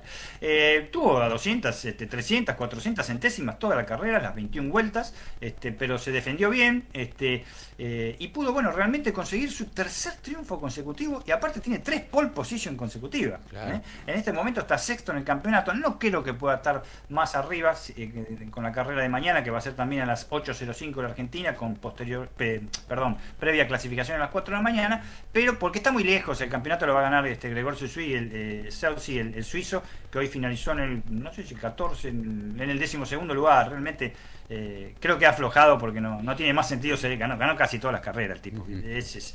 Pero eh, lo que sí es eh, la vuelta, sobre todo el, el medio mecánico, el, el medio motor, este, cómo ha progresado el equipo holandés, el, este, el neerlandés, el MP Sport, le ha dado algo confiable. Y bueno, lo que queda en duda, y ojo, porque lo averigüé hasta el cansancio, y también las redes sociales, mientras la carrera en, en streaming estaba, estaba eh, desarrollándose, todos preguntaban, los argentinos preguntaban, ¿qué pasaba con esas famosas sanción que recibió este, eh, Franco Colapinto en la segunda carrera que ganó en el Red Bull hace 15 días. las autoridades este, del Red Bull dijeron que había traspasado más de una vez los límites de la pista permitidos. Hay una línea, recuerden que hay una pintura que pueden este, este, eh, tocar y no traspasarla de ella con las cuatro ruedas. Aparentemente tendría más de un sobrepaso y tendría 10 segundos de recargo, pero no, hasta ahora no lo han apeló, lo que pasa es que apeló el equipo neerlandés la situación. Así que si hubiera sido que estaba aplicado hoy, terminaba casi en la clasificación último, desde ya, en la clasificación hubiera salido último, porque todos clasifican en un segundo casi. Pero eh, vamos a estar a la espera, ojalá que no le quiten este primer lugar que fue realmente contundente, la mejor de las, este, la mejor de las este, eh, esperanzas para mañana realmente, y realmente nos pone muy contentos y ni hablar los comentarios por redes sociales, si hubiera más guita, si estuviera la guita, si le hubieran puesto la guita, ya estaría en la Fórmula 3, ya estaría en la Fórmula 2, en fin, eso es muy difícil, lo hablamos muchas veces, el año que viene va a ser difícil en la Fórmula 3 y en la Fórmula 2, sobre todo en la Fórmula 2 porque es un año que ya están todos los, los, pilotos de Fórmula 1 este, consolidados, todos los hijos de los dueños, los que renovaron, los viejos que, los viejos que se van, los nuevos que están ahí, los muy jovencitos, y no va a ascender nadie al año 2022 desde la Fórmula 2, desde ya. Pero este, eh, vamos a ver, yo tengo gran confianza en Colapinto. Hoy realmente cómo lo, saludaron todos, cómo lo festejaron todos en el idioma español, este, cómo el, locutor lo, le daba loas, realmente me, emocionó en un momento dado. Pero bueno, este, esperemos que siga eh, de la mejor manera. Por supuesto, lo que tenemos mañana, el plato fuerte, el platazo fuerte, digamos, que es la categoría Elite, que es la Fórmula 1, desde ya, y que en la cual este, ya habíamos arrancado con sorpresa. Yo le dije la canción este, Besándonos en la última fila, tenemos unas últimas filas, pero de lujo, impresionante. Nosotros habíamos anticipado lo de Charles Leclerc, ¿se acuerdan? Con, la Ferrari, entre tantos despistes que tuvo, con muy buenos tiempos de clasificación, ¿eh? en Mónaco, no me acuerdo qué otro circuito, iba primero el tipo, bárbaro, salió primero incluso, y después no pudo correr, me acuerdo, este, pero eh, rompió todo, rompió todo dos veces el auto y tuvo que cambiar dos veces el motor. Luego en el húngaro ring sufrió los embates de Lance Stroll, que lo dejó fuera de la carrera, y, tuvieron que cambiar el motor. Tres veces el motor cambiar en la Fórmula 1, a la cuarta vez, si pones la nueva este, unidad motorizada, retrocedes 20 lugares en la, en la grilla de la largada. Eso le pasó a Charles Leclerc, pero no contento con ello, como dije el otro día, decía Mario Sánchez, el, humorista mendocino, este, eh, Verstappen, el equipo eh, este, Red Bull, decidió hacer lo mismo con el tema de Max Verstappen, porque el auto venía muy golpeado de, Silverstone, de esa pequeña salida que tuvo del toque de Hamilton, y ni hablar como quedó el otro día en Monza cuando se subió encima de Hamilton. Así que decidieron ahora, eh, más vale temprano que tarde, dijeron los, austríacos, y va a largar en el eh, décimo noveno, en la última fila junto a Charles Leclerc. El otro que cambió unidad motorizada, no es tan bueno, no anda tan bien, pero ha subido un poco, es eh, Latifi, Nicolás Latifi, que con el Williams Mercedes va a largar en el décimo octavo lugar. Así que tenemos ahí una este, una grilla increíble, pero yo creo, como se dan las cosas, vamos a recordar ahora a la gente cómo fue la grilla, que es lo más importante, hoy en la clasificación, con lluvia, que dejó de llover antes de la carrera, tuvieron que cambiar dos veces los neumáticos, fue bastante complicado, hubo bastantes este, trompos, pero eh, eh, gracias a Dios no hubo golpes, golpes importantes, ahora vamos a mencionar una curiosidad. Primero salió Lando Norris con McLaren, después de nueve años McLaren tuvo una pole position, este, audiencia, después de nueve años. Hace dos semanas este, eh, ganó después de nueve años. Dos semanas después una primer pole position y Lando Norris anda bien realmente. Sorprendió en el segundo este, final este, Carlos Sainz con Ferrari en segundo lugar. Tercero, eh, George Russell. Eh, Russell se adapta muy bien en el tema de lluvia. La carrera quedó mojada, quedó, la pista quedó mojada en varios lados. Entonces era muy inestable, decidieron poner intermedias y luego stick y las cosas se le complicó para hacer buenos tiempos. Cuarto, Lewis Hamilton que dominó toda la clasificación. Y dominó los días previos también, ¿eh? como quiso realmente, sobre todo porque Verstappen está muy alejado. Eh, Hamilton en cuarto lugar, este, quinto Daniel Ricciardo que tuvo tercero hasta el segundo final, hasta el segundo final, sexto eh, Alonso demostrando que, el equipo Alpine realmente está levantando, séptimo Valtteri Bottas que también estaba tercero hasta segundos finales y fue desbocado de esa posición, octavo Lance Stroll, noveno Checo Pérez, el escudero entre recontra comillas de, de Max Verstappen. Realmente Pérez, no, a pesar que ganó una carrera, Este, no creo que estén muy conformes, a pesar que lo renovaron para el 2022. Y décimo Esteban confirmando que los Alpine están entre los 10 primeros lugares. Lo que le pasó a Hamilton, ¿por qué perdió en realidad? Para mí Hamilton sacaba el primer tiempo sí o sí, ¿eh? porque lo tenía hasta el minuto final con Norris. Eh, Hamilton este, eh, para boxes para cambiar neumáticos y cuando va a menos de 80, incluso iba a 60 entrando a la calle de boxes de Sochi, que es muy angosta, pero angostísima, cabe una bicicleta casi, parece la, curva del castillo este, en Azerbaiyán, eh, eh, toca el Walray con, con la trompa, le tienen que cambiar la trompa, el auto no quedó bien, eh, hizo muy malos tiempos después en dos vueltas que le quedaban y por eso perdió el primer lugar. El beneficiado de todo esto para mañana, para mí, porque mañana parece que la carrera hay 75% de probabilidad de lluvia a la hora de la competencia. Así que muchachos, la cosa va a venir. Ojalá que no venga como en Spa. Y el beneficiario para mí es Verstappen, aunque parezca mentira, porque va a largar eh, más tranquilo de atrás, a pesar del spray que puede haber. Va a largar más tranquilo y yo creo que Verstappen aspira a estar, para mí aspira un podio mañana. Un tercer lugar. No creo que llegue porque están, muy bien los Mercedes en algún momento y vamos a ver qué pasa con los McLaren. Nos espera una carrera, ojalá que sea apasionante en Sochi. Nunca lo fue, nunca hubo buenas carreras en este circuito callejero que tiene dos rectas largas, es bastante ancho, pero tiene muchas curvas de 45 eh, grados casi, este, muy cerradas. Este, y es un callejero que se anda a 240 kilómetros por hora y hoy para, para, para, me muestra basta un botón, el promedio fue de 207 kilómetros. Hay que andar realmente a esa velocidad. Así que la Fórmula 1 nos tiene preparado para mañana realmente algo que puede ser este, eh, muy, pero muy importante. Y por último, tenemos el cronograma de San Juan. Mañana rapidito, Super TC2000, el Super TC2000, que vuelve con la novena fecha en San Juan de Villicún, eh, que se va a desarrollar este, la clasificación hoy a las 16 horas y mañana el domingo la carrera a las 11.50 40 minutos más una vuelta. La gran sorpresa es que parecía que no podía correr Matías Rossi porque vino desde Brasil de correr en Goiânia el, fin de semana pasado. Eh, ya cambiaron las restricciones, pero él entró dentro de las viejas restricciones. No sé qué gestiones hubo. No sé, por ahí estaba el jefe Golgori de, que puso el, conoce una cosa llamada billetín, le dijeron lo de Toyota. Y Matías Rossi, que no hizo tiempo todavía en entrenamiento, este, es seguro que corra mañana y es seguro que clasifique hoy y que haga la carrera clasificatoria. Muy bien, esto era todo lo que tiene que ver con el automovilismo, completísimo el informe de Daniel Medina. Antes de meternos en el corte institucional, vamos a actualizar lo que está sucediendo en vivo. Arrancamos con Lautaro Miranda, fútbol y básquetbol. Comienzo adverso para Lourdes Carlén Fort Worth porque está doble quiebra abajo. Ahora mismo está sacando Keila Day 4-1 en el primer parcial. Y en la Bundesliga, el Hoffenheim le está ganando 2 a 1 al Wolfsburgo. En este momento le está quitando el invicto. Y el Bayern Múnich, con este resultado, está llegando al primer lugar. El Leipzig le gana 6 a 0 al Hertha Berlín. Igualan en 1 el Frankfurt Colonia. Bayer Leverkusen le gana 1 a 0 al Mainz. Igualdad en 0 Unión Berlín y Bielefeld. Y en Córdoba comenzó el tercer cuarto San Martín de Corrientes con un gran tarea de Leo Malnoide que está ganándole 45 a 39 a 15 de Santiago del Estero en el primer partido de la Conferencia Norte de la segunda fecha. Desde la ciudad autónoma de Buenos Aires, República Argentina, transmite MG Radio. MG Radio. MG Radio. www.mgradio.com.ar Mabel Rodríguez, clases de canto, interpretación, trabajo corporal y vocal. Comunicate a nmabelr@hotmail.com o al Instagram arroba nmabelr. Animate con Mabel Rodríguez.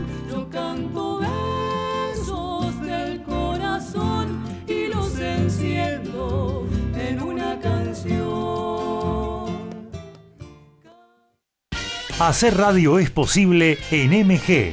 El precio más bajo del mercado y un mes gratis. Haces el programa en el estudio o en tu casa. Comunicate a info.mgradio.com.ar o a nuestras redes sociales. MG Radio te va a sorprender. Es un gran momento para despertar tu conciencia y luz interior. No te pierdas a Noraga y Despertares los miércoles a las 14 horas por MG Radio.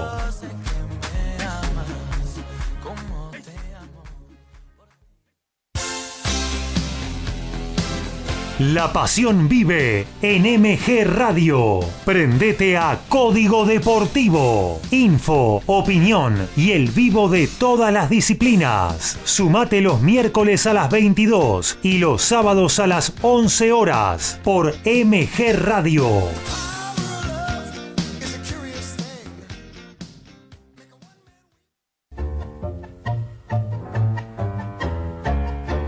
Abrazándote, abrazando tango.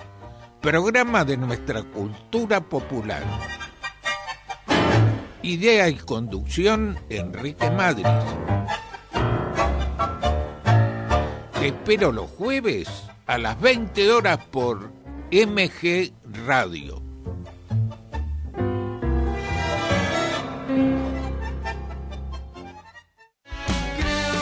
En la misma línea, fútbol y amigos, Copa y Liga, previa y post partido, sin caretas, vos y nosotros, en la misma línea, los viernes a las 20 horas por MG Radio.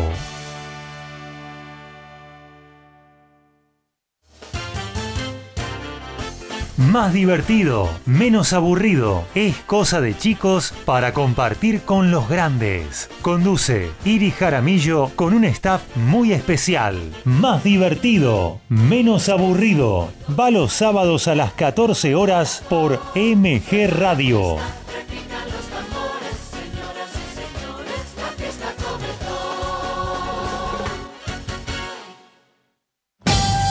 Hola, mi nombre es Maximiliano Méndez y te voy a estar acompañando con el programa Uno por la tarde con el mejor folclore. Todos los sábados de 4 a 5 de la tarde. No te olvides de sintonizar acá en NG Radio.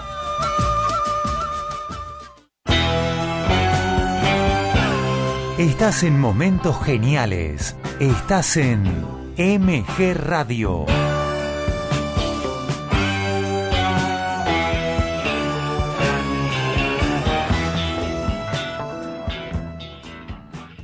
12 horas, 11 minutos.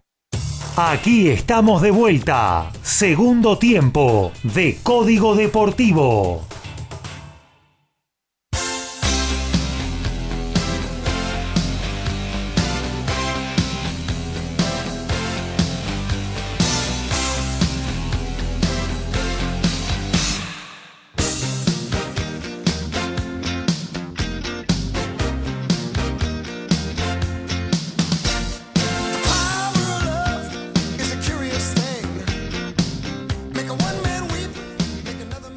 Y estamos en la segunda hora, sí, en el segundo tiempo de Código Deportivo número 67. Ya compartimos eh, el boxeo, compartimos el fútbol, el futsal, el automovilismo y todavía tenemos muchísimas cosas más para todos ustedes. Eh, vamos a separar y nos vamos a meter en el próximo Noti Deportes de esta, la edición 67 de Código Deportivo.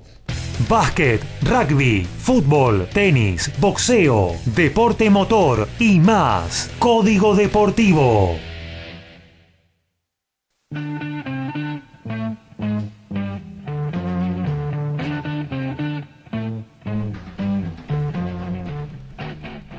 Lautaro Miranda habrá nuevo campeón en el circuito ATP porque el día de hoy James Duckworth superó a Ili Vashka y Sun Wukong al local Bublik en el torneo de Nur Sultan en Kazajistán y mañana australiano y coreano jugarán su primera final en el circuito buscando lógicamente su primer título en el circuito mayor. Y en el básquetbol, la capacidad de los estadios para la Liga Nacional de Básquet con la adecuación de las restricciones sanitarias. Instituto de Córdoba, el Ángel Sandrino, donde en este momento está siendo paliciado el subcampeón por San Martín de Corrientes, de 2.000 te han autorizado 600, eh, 60, 60 personas. Boca Juniors, Luis Conde, de 2.000, 1.400 personas. Ferrocarril Este, Héctor Echar, 3.500 a 2.450 personas. Obras, 2.100 personas, 2.100 personas autorizadas. Y San Lorenzo Almagro, Roberto Pando, 1.540 personas autorizadas. Después de ser líder en Jaguares 15 en la Superliga Americana de Rugby, Felipe Escurra podría jugar en el rugby de Francia, hoy en el plantel de los Pumas, pero cuando termine podría pasar al Province Rugby del Pro de 2. El club francés hace siete meses que lo quiere en su plantel. Y en el Super TC 2000 en el Villicule en San Juan en automovilismo, el primer entrenamiento del día de hoy, Lionel Pernilla con el Renault fue el más veloz, seguido por Julián Santero con Toyota, Facundo Arguso con, con Honda, cuarto Agustín Canapino con Chevrolet y firme candidato al campeonato, cinco, y quinto Nicolás Moscardini con Toyota y sexto Damián Fineschi con Renault. 10 del segundo tiempo en la Premier. El Everton le gana 1 a 0 al Norwich City. Leeds continúa ganando 1 a 0 ante West Ham. Leicester City pierde 2-1 como local ante el Barley. Watford como local pierde 1 a 0 ante el Newcastle. Habíamos hablado del juvenil, del Mundial Juvenil, de volei masculino. También las chicas están jugando eh, en el Mundial de México perdieron el primer partido con Brasil, el segundo con Eslovaquia, igual por eh, diferencia de set a eh, pudieron entrar en octavos donde mañana 22 horas jugarán frente a los Estados Unidos. Nos metemos ahora sí en lo que tiene que ver con el tenis. Vamos al encuentro de Lautaro Miranda. Hola Gabriel, nuevamente un saludo para vos, los compañeros y la audiencia. Bien, vamos a, comenzar comentando lo que tiene que ver con, con el circuito Challenger, porque eh, estas semanas eh, viene siendo bastante buena en general, ¿no? Ya cuando comienza la gira sudamericana eh, de fin de año, que, bueno, luego tendrá continuación en Lima, donde ya he comentado que, que los hermanos Cerúndolo, por ejemplo, serán uno y dos cabeza de serie. Em, siempre en este tipo de torneos eh, los argentinos suelen tener eh, mayor ventaja, les suele ir muy bien, suelen tener muy buenos resultados, eh, así como todos los jugadores de la región, porque son torneos disputados principalmente por jugadores sudamericanos, suele venir este, algún que otro europeo que le guste mucho el polvo ladrillo, especialmente españoles e italianos, pero principalmente jugadores sudamericanos. La semana pasada en Quito había ganado Facundo Mena su segundo título Challenger y también en el dobles Tiago Tirante había estrenado su, palmarés en duplas, por supuesto. Y ahora eh, se está disputando un torneo Challenger en Ambato, una ciudad muy linda ubicada a 300 kilómetros de Quito, ahí mismo en Ecuador, que tiene eh, tendrá como mínimo un finalista argentino en singles y que tiene uno confirmado en el dobles. Empezamos repasando la, la rama individual, donde ayer Thiago Tirante superó al austríaco Gerald Melzer, hermano de Jürgen Melzer, ex tenista top 10, y Facundo Mena superó al francés Gautier. Producto de esto, Thiago Tirante hoy enfrentará a Facundo Mena a partir de la una de la tarde de la Argentina eh, por las semifinales de este torneo Challenger en Ambato. Se podrá ver por la página oficial del ATP eh, totalmente libre y gratuita la, posibilidad de verlo en la sección del, del circuito Challenger. Y más tarde, a continuación, estará jugando Juan Pablo Ficovich, que es el sexto cabeza de serie del torneo, que ayer superó un partido durísimo ante el suizo Johan Nichols.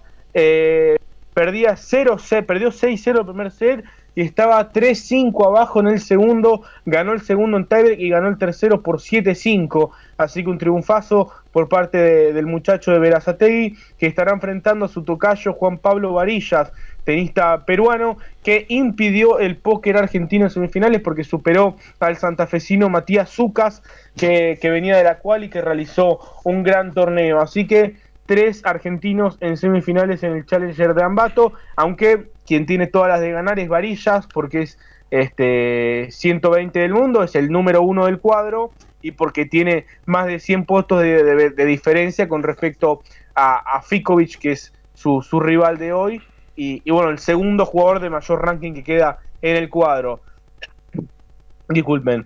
Y en la rama de dobles, Tiago Tirante, que bien había comentado, ganó la semana pasada en Quito, tendrá la posibilidad de hacer lo que, lo que en inglés le llaman el back-to-back, eh, ganar títulos en semanas consecutivas con el compañero que está teniendo, que es Alejandro Gómez, tenista colombiano, y que estarán enfrentando luego de la segunda semifinal al ecuatoriano Diego Hidalgo y al colombiano Cristian Rodríguez. Así que, eh, bueno, Tirante explorando una nueva faceta en su, en su carrera, eh, en este caso en la modalidad de dobles. Así que muy buenas semanas para el joven de La Plata, ex número uno del mundo junior.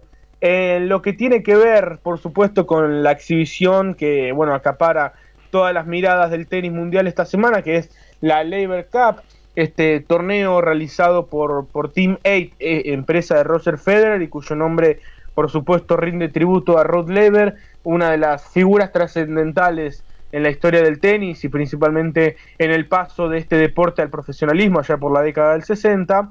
Eh, un formato que es similar a la Ryder Cup de golf, que curiosamente también se está disputando en estos momentos, que enfrenta a los mejores jugadores europeos contra los mejores jugadores no europeos, agrupados en un equipo, a mi manera de ver, mal llamado Resto del Mundo, eh, y en el cual está participando Diego Schwarman. A simple vista no habría equivalencias entre ambos equipos porque todos los europeos son top 10, ellos son Medvedev, Tsitsipas, Zverev, Rublev, Berrettini, Casper Ruud, y los de resto del mundo ninguno es top 10, que son los canadienses Oyer Lassim, el argentino Diego Schwarman, los estadounidenses Ray Lopelka y John Isner y el australiano Nick Kyrgios. Pero bueno, ayer los partidos fueron tremendamente ajustados, especialmente el que Mateo Berretini superó a Félix Oyer Lassim 10-8 en el Super Tiebreak, porque no hay tercer set, hay Super Tiebreak. Berretini le ganó a Oyer Lassim 10-8 en el Super Tiebreak y Andrés Rublev venció a Diego Schwarman 11-9 en el Super Tiebreak, un partido tremendamente ajustado. Abriendo la jornada, Rud le ganó a en dos parciales y cerrando el día en el partido de dobles de la jornada, eh, el equipo del mundo logró su primer punto venciendo John Isner y Denis Shapovalov, Alexander Zverev y Mateo Berrettini fue 10-1 en el Super Tiebreak del tercer set. Eh, para explicar rapidito el formato, los puntos del día de ayer valieron un punto cada uno, los puntos del día de hoy valdrán dos puntos y los puntos del día domingo valdrán tres. Se juegan tres singles y un dobles eh, cada jornada. Entonces el equipo europeo está 3-1 en el tras el primer día. Hoy estará jugando Stefano Tsitsipas ante Nick Kyrgios abriendo el día.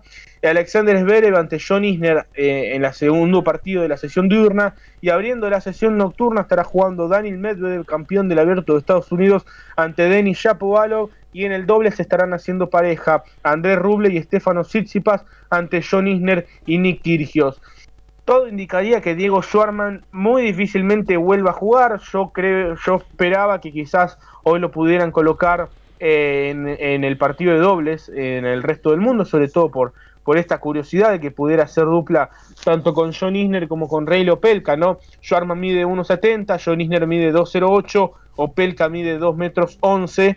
Estaba quizás la curiosidad de que pudieran colocarlos juntos, no ha sido el caso y ya colocarlo en el tercer día donde los puntos valen 3, eh, me parece que no, no, no, no, tendría mucho sentido, ya de hecho en el 2018 participó de esta competición y apenas jugó un partido del primer día, ya después no volvió a jugar, eh, porque bueno, si uno ve quiénes son los jugadores del equipo del resto del mundo, fácilmente podrá ver que Diego Schwarman es el jugador de menor rendimiento en este tipo de superficie dura y bajo techo. Sí, pero Lautaro, eh, te hago una pregunta. Sí, Alfred, por supuesto. Eh, Kirgios hoy está 95 en el ranking. ¿Qué, ¿Qué, le ha pasado a este muchacho que de ser casi un top 10 hoy está tan lejos? Bueno, mi Kirgios es, es, todo un caso. Realmente ha jugado muy poco desde la pandemia. Él, de hecho, ha jugado el Abierto de Australia primero. No había jugado anteriormente tras el regreso de la pandemia. Luego, después del Abierto de Australia, no volvió a jugar. Se perdió toda la gira de, polvo ladrillo. Volvió recién en Wimbledon. Eh, allí hizo, bueno, una sorprendente tercera ronda, venciendo incluso en la primera a Hugenberg, campeón de Halle, que es uno de los torneos más prestigiosos en césped y después volvió en la gira de los Estados Unidos donde no ganó ningún partido, así que bueno, eh, eso se explica, ¿no? Cómo, cómo es que ha este, desaparecido prácticamente del ranking, un jugador que ya desde hace tiempo no, no tiene hábitos profesionales, que se ve quizás más enfocado en otras cuestiones y, bueno, producto de eso ha caído en el ranking. Pese a, al bajo ranking que tiene, hoy por hoy es uno de los jugadores más demandados del circuito ATP.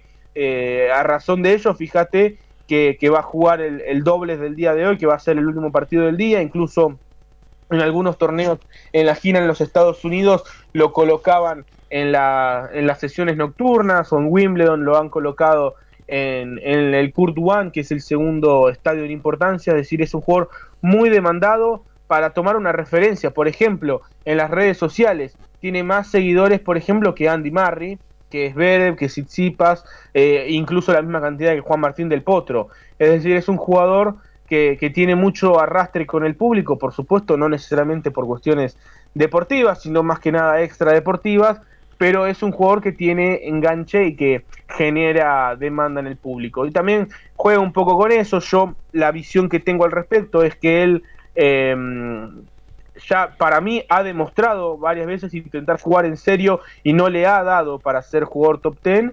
Eh, para mí él pretende dejar este, evidenciado, pretende dejar en nuestra memoria que es un jugador que potencialmente, si quiere, puede ser top 10 en lugar de intentarlo y, y, chocarse contra la pared, porque, como digo, ya lo ha intentado en algunas ocasiones y no ha llegado a ser top 10. Pero bueno, eh, también hay que reconocerle cierta habilidad para mantener esa, esa curiosidad de a ver si un día se engancha, si puede eh, llegar a estar entre los 10 mejores. Pero bueno, eh, en efecto es parte de este equipo del resto del mundo, su cuarta participación en este equipo junto con John Isner, eh, en el caso de Europa es Berev, es el único jugador que ha participado en todas las ediciones. Y, y bueno, ayer una, una, imagen que nos preocupó, que fue bastante triste también, fue la presencia de Roger Federer en Boston, por supuesto no la presencia en sí misma, la cual es bastante grata, sino el hecho de que se lo vio tras retirarse del estadio eh, desplazarse en muletas, ¿no? Recordemos que el suizo de ya 40 años eh, se operó de la rodilla por tercera ocasión hace un mes, un mes y medio, y, y, bueno, se hizo presente allí en Boston, por supuesto, la organización es parte de él y, y se lo ha visto en muletas, una imagen muy triste realmente y, y bueno, esperemos que, que, tenerlo próximamente en el circuito y que se pueda despedir como corresponde. Ha declarado, Así que, bueno, ha declarado en la semana Roger Federer que se está sintiendo muy bien y que su eh, rehabilitación va viento en popa, así que bueno, habrá que creerle al, al, suizo, ¿no?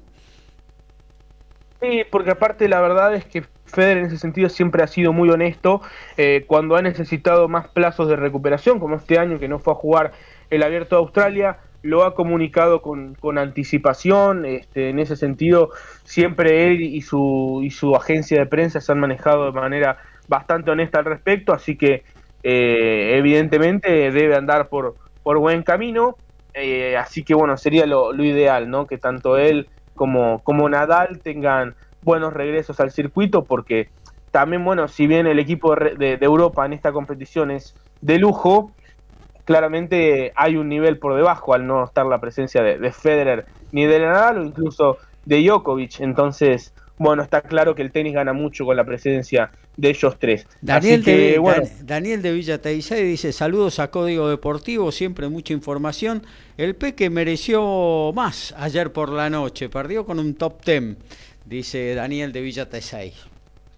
Sí, coincido, creo que ha jugado un buen partido, ha jugado un muy buen primer set sobre todo, quizás no tanto el segundo parcial, donde le rompieron el servicio en dos ocasiones. También hay que decir que cometió siete dobles faltas. Uh -huh. eh, ayer no, no, le ha funcionado el servicio a Schwarman y en canchas duras bajo techo el servicio es un arma fundamental. Sí ha estado muy fino eh, en la devolución. Eh, y bueno, ya como bien decía, ¿no? 11-9 el tiebreak decisivo, llegó a estar eh, 8-7 y saque, es decir, que tenía dos puntos para con su servicio para ganar el partido, no lo pudo cerrar y, bueno, se le, se le fue por, por, pequeños detalles ante un muy buen jugador como es el ruso Rublev, que es número 5 del mundo. Así que, bueno, sin duda, muchísimo mejor que, que la derrota, por supuesto, de, la Copa Davis, que, perdió un jugador sin ranking. No está claro que, que el Peque tiene nivel para codiarse con, con estos jugadores que son los mejores del mundo. Así que bueno, a seguir disfrutando hoy a partir de las 14 por ESPN 3, luego la, la sesión nocturna comenzará a las 20 horas de la Argentina por ESPN 2, a disfrutar todo lo que tiene que ver con la Labor Cup, una competencia diferente dentro del circuito y a mi gusto de ver muy entretenida. Muchas gracias, eh, Lautaro Miranda. Vamos a actualizar todo lo que tiene que ver con lo que está sucediendo en vivo. Vamos a ir por el básquetbol, por el fútbol y luego volvemos al tenis en la voz de Lautaro. Y por supuesto el básquet en el Luis Andrín de Córdoba, si yo les digo que el subcampeón está perdiendo por 30 puntos, faltando 30 segundos para terminar el tercer cuarto, ¿ustedes me lo creen? Bueno, créanmelo. Se está imponiendo San Martín de Corrientes 74 a 44 a 15 de Santiago del Estero. Acaba de terminar el tercer cuarto, que eran 10 minutos. Gran sorpresa, no por San Martín, sí por 15. Y en la liga inglesa en este momento hay gol del West Ham. Eh, Bearam ahora está igualando 1 a 1 el Leeds y el West Ham. El Leicester cae 2 a 1 ante el Barley. Everton le está ganando 1 a 0 al New, al New York City. Watford cae 1 a 0 ante el Newcastle. En la Liga de Francia, 29 del primer tiempo, Saint-Étienne pierde 1 a 0 ante Niza.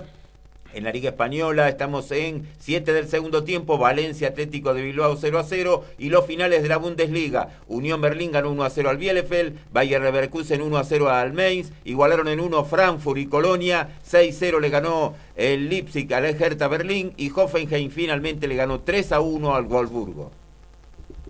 El Lourdes Carlet perdió el primer set fue 6-1 para el local Kyla Day en Fort Worth, en Texas, pero rápidamente pasó página, quebró en el primer juego del segundo parcial, ahora se coloca 2-0 y la estadounidense saca 0-30, es decir que Lourdes está a dos puntos de colocarse con doble quiebre en el segundo parcial. Somos pasionales, tenemos buena onda y también nos calentamos. Sumate a Código Deportivo. Somos como vos.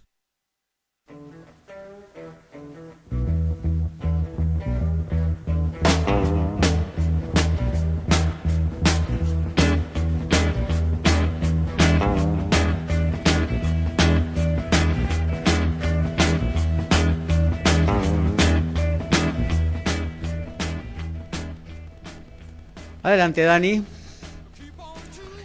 con el básquetbol estamos en la temporada 2021 de la Liga Nacional de Básquet. Acaba de terminar, como dije, el tercer cuarto, que está la sorpresa con San Martín de Corrientes, con el triunfo este, por 74-44 eh, sobre 15. Eh, Pleno de victorias argentinas es la información que tenemos de la Liga Endesa ACB Española, eh, con el, triunfo del Obrador y el equipo de Fernando Subrin, ex obra por 93 a 91, nada más que ante el Juventud de Badalona, y por supuesto el debut de Gonzalo Brezán en el Valencia Basket que derrotó a Baxi Manresa por 89 a 69 con dos puntos del argentino español.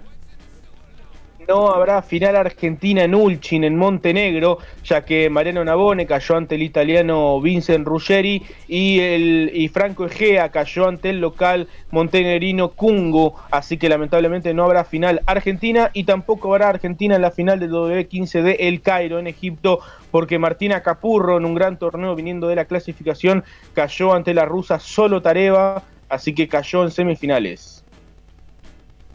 Y en automovilismo, no les decía que no había nada confirmado. Yo decía que Franco Colapinto estaba en el sexto puesto en este momento en el, campeonato. No, sigue en el octavo. ¿Por qué? Porque le acaban de descontar eh, los 10 segundos de la segunda carrera que ganó en el Red Bull. De manera que se quedó con 98 puntos. Si le hubieran dado, no le hubieran descontado eso, estaría sexto. Ay, ay, ay. Ricky. sí, perdón. El UFC 266 de transmisión de ESPN Knockout enfrentará a Alexander Volkanovski versus Brian Ortega por el título Pluma UFC, a Valentina Shevchenko versus Lauren Murphy por el título Mosca UFC y la revancha entre el legendario Nick Díaz y Rowley Lawler. Y Dan Carter, que tiene 38 años, anunció hace un tiempo su retiro, pero en ex apertura de los All Blacks se mostró bastante activo en sus redes sociales dentro de una cancha. Parece que tiene ganas de volver y es probable que le ofrezcan jugar el World 12. Y en Munro, final del primer tiempo, colegiales y talleres siguen igualando 0 a 0. Bueno, nos metemos en el mundo balado, Alfredo. Y así es, y bueno, en el día de hoy jugaron los Pumas su quinto partido correspondiente al Championship después de venir una semana donde el jueves retomaron los entrenamientos y ya se venía viendo quiénes iban a jugar en el día de hoy y se mantenía el apertura ya que el entrenador Mario Ledesma estaba conforme con la decisión porque había visto que en el segundo tiempo el jugador había jugado bastante bien como él quería, y entonces seguía en la conducción del equipo con Bertranú, y el encargado de patear los palos se iba a seguir siendo Emiliano Bofelli.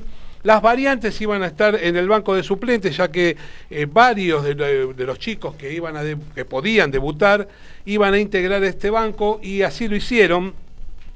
Pero recordamos que el partido, no sé por qué nos gustan los números redondos, pero el partido de hoy fue el partido número 50 de los Pumas en el, Champion, el Championship y era la primera vez que Mario Ledesma repetía el equipo de un partido hacia otro, el equipo titular, así que arrancó el partido, los Pumas con paciencia generaban eh, avanzar en el campo eh, australiano, pero y hasta generaban un penal, de ese penal Emiliano Bofelli no lo pudo transformar en puntos, una de las falencias del equipo en el día de hoy, no convertir algunos penales que tuvieron a favor.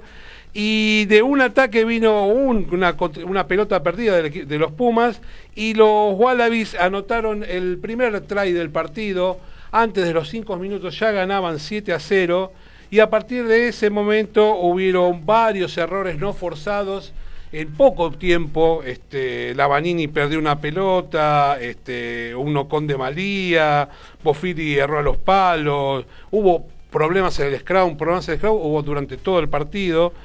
Así que las situaciones eh, que se podían destacar de los Pumas eran solamente los buenos tacles que se hacían en defensa, pero no era suficiente ya los 18 minutos de ese, de ese primer tiempo, eh, y gracias al TMO eh, se marcó, marcaron el segundo try los australianos, una pelota que avanzaron y su número 10 metió un rastrón entre la defensa argentina y lograron apoyar eh, en lo que sería con la conversión un partido que se ponía 14 a 0 eh, en favor de los australianos.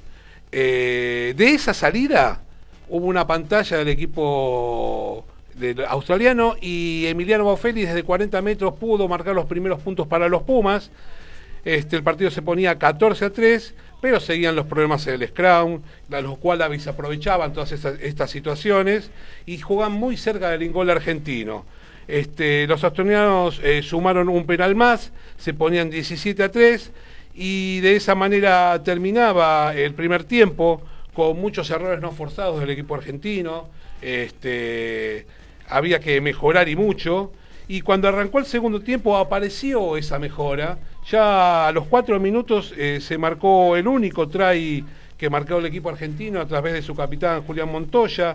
El partido se ponía 17 a 8 eh, había una, como una orden clara de no patear al, line, no sé por qué, de qué provecho se podía sacar de esa situación, pero la, verdad que yo la contra que veía era que cada vez que los eh, australianos recibían la pelota en el aire, eran, eran eh, contraataques con quiebres donde ganaban muchos metros. La verdad que no, no sé qué, cuál era la, por qué la decisión de esa situación. Así que a partir de ese momento aparecen los primeros momentos de indisciplina ya este, interesantes del equipo argentino y a partir de ese momento... Yo creo eh, que ahí eh, fue el... fue el quiebre del partido. Ahí era el partido estaba, no sé si para darlo vuelta, pero para ponerse en partido y pelearlo palmo a palmo. Estoy de acuerdo. Apareció lo de Marcos Kremer, que bueno, hay que darle un tranquilizante a ese muchacho antes de los partidos, porque no puede ser que deje a su equipo durante 10 minutos con uno menos y provocó que los australianos que estaban dormidos se despertaran y nos liquidaran el partido.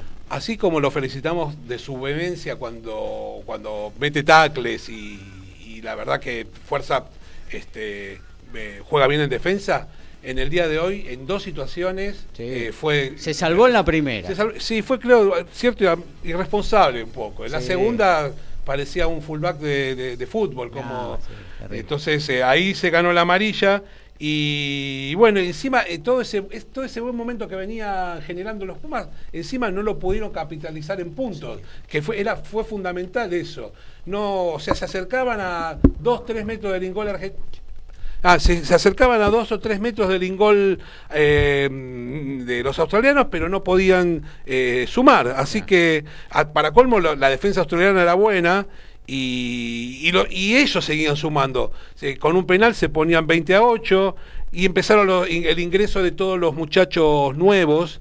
Este, Oviedo, Mateo Carreras, que debutaron hoy en los Pumas, la verdad que eh, una, una buena presentación de parte de- del equipo de, de los muchachos que recién eh, se, se incorporan. El partido es una anécdota, terminó en 27 a 8 el resultado final. Eh, los Pumas eh, no pudieron aprovechar su oportunidad en el segundo tiempo, como vos recién bien, bien decías. Bien González, bien Carreras, bien Cinti, bien Chocobares, todos chicos nuevos, la verdad que buen proyecto para los Pumas. Como dijimos, fue la quinta caída del equipo argentino. Este, eh, la verdad que hay que generar juego y no lo logran. En ninguna edición hasta ahora de Rugby Champions y quedamos en cero, ¿no? Eh, Ni siquiera no. las primeras. ¿eh? Exactamente. Eh, Vamos, está vamos difícil, está difícil la situación hoy. Yo creo Eh, que hoy se ha perdido un poquito el rumbo. Perdón, Ri- Ricardo, perdón, eh, una pregunta de estilo de programa de medios corporativos de fútbol, muy futbolera. ¿Está en duda Ledesma? Mm, yo creo que no. Eh, ahora inclusive viene la ventana de, de noviembre. lo- muchos de los jugadores ni siquiera van a volver a sus clubes, van a seguir en el, en el plantel argentino. Yo creo que ahí va a haber una buena lavada de cabeza.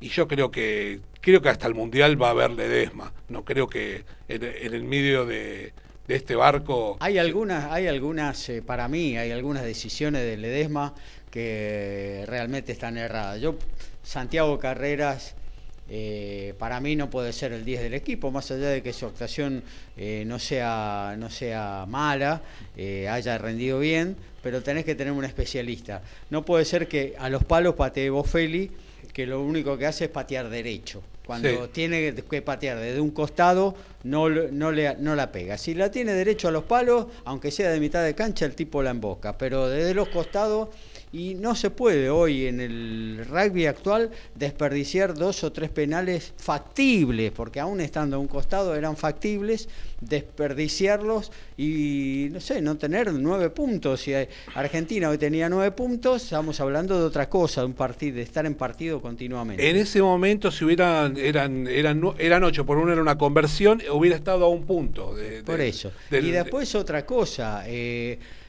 los Pumas y Ledesma, el staff técnico, son unos fenómenos en leer los errores que tienen. Todas las semanas se están repitiendo, tenemos que mejorar la disciplina, tenemos que mejorar en line, en el scrum, en el mall. Saben perfectamente lo que tienen y nunca lo hacen. Todos los partidos recurrentemente se repiten los mismos errores. Yo creo que, eh, no sé, el rugby no es como el fútbol, no tiene los tiempos del fútbol, pero hoy Ledesma no está trabajando en la dirección correcta. No digo que no trabaje, pero no está trabajando en la dirección correcta para que los Pumas mejoren su nivel. Hoy el Scrum fue impresionante, cómo fueron superados durante todo el partido. Un Scrum que Australia desde que empezó el torneo lo fue mejorando y la verdad que eh, eh, desde ese lugar cada vez están mejor. Y en el line, sobre todo en el primer tiempo, tampoco se estuvo fino. Y como sabemos, son Ni pelotas siquiera los propios. Por eso, los line propios, de- de- los line que se generaban a 5 metros del ingol contrario, Australia no lo saltaba, con lo cual la obtención era segura.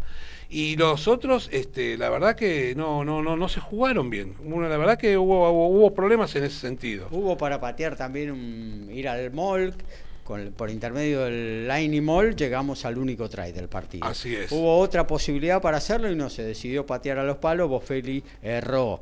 Por lo menos intentar a ver si llegar con otro mall, si ya venís con el envión ganador, bueno, intentar hacerlo, ¿viste? No, pero bueno. Y la indisciplina, creo que es el gran tema eh, para revisar. Eh, los muchachos no saben, tendrán que revisar esa situación. Hoy también se generaron muchos penales y eh, como, te, como siempre decimos, eso beneficia este, al, al contrario, que poder jugar fuera de swing goal o poder patear a los palos y seguir sumando puntos.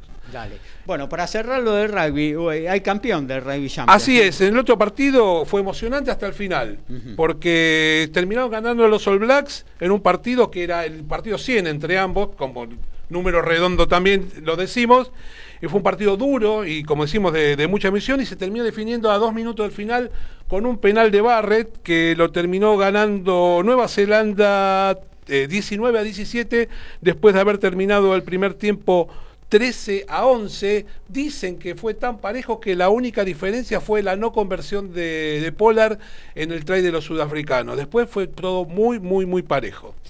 Muy bien, actualizamos eh, básquetbol, fútbol y tenis. Y en el básquet, en el Luis Sandrini, restan nada más que tres minutos para finalizar el partido. Una paliza histórica, 87 a 60, está superando San Martín de Corrientes al subcampeón Quimsa sin atenuantes. Gran actuación de Ramírez Barrios y de este, eh, el, el ex de Quimsa, Mainoldi, para la gran ventaja que está teniendo el equipo correntino, que ya tiene los cinco hombres del banco como titulares. Y Lourdes Carlet está 3-1 en el segundo parcial. Recordemos que perdió 6-1 el primero. Ahora mismo, bueno, 3-2 está para sacar ahora mismo en las semifinales de Fort Worth en Texas y en Cancún. También semifinales arrancó Federico Gómez, tenista argentino que viene de la quali. Perdió el primer set ante el francés Angele, pero ahora lidera 1-0 en el segundo parcial. 22 del segundo tiempo en la Liga Española, Valencia Atlético de Bilbao igualan 0 a 0. En la Liga Francesa, Saint Etienne, sobre el final del primer tiempo, está perdiendo como local 1 a 0 ante el Niza. En la Liga Inglesa, estamos a 3 del final, Everton le gana 2 a 0 a Norwich City. El Leeds continúa igualando 1 a 1 ante el West Ham. Leicester City y Barley empatan 2 a 2 y Watford Newcastle 1 a 1. Todos los deportes en un solo programa. Código Deportivo.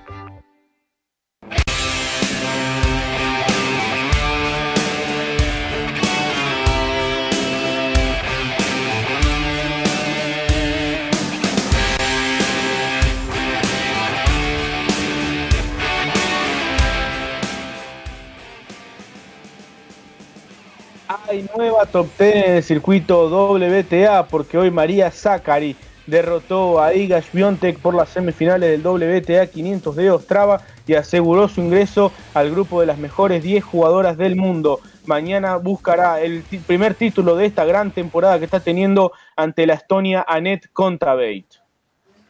Y en básquetbol, debut con victoria para la Cibona Zagreb. El Cibona Zagreb de José Pepe Vilosa, ex San Lorenzo Almagro, ex pentacampeón en la Liga Adriática de Básquet. El argentino jugó su primer juego oficial entre la victoria de su equipo por 87 a 77 ante el Mornar de Montenegro, colaborando con 4 puntos, 4 rebotes y 4 asistencias para un 10 de valoración en 18 minutos de juego. Como te dije en la presentación, Gaby, Oscar de la Hoya estaría dispuesto a pagar 100 millones de dólares al ex campeón mundial Floyd Mayweather para enfrentarlo en principios del 2022. Veremos qué dice el Money sobre esta propuesta.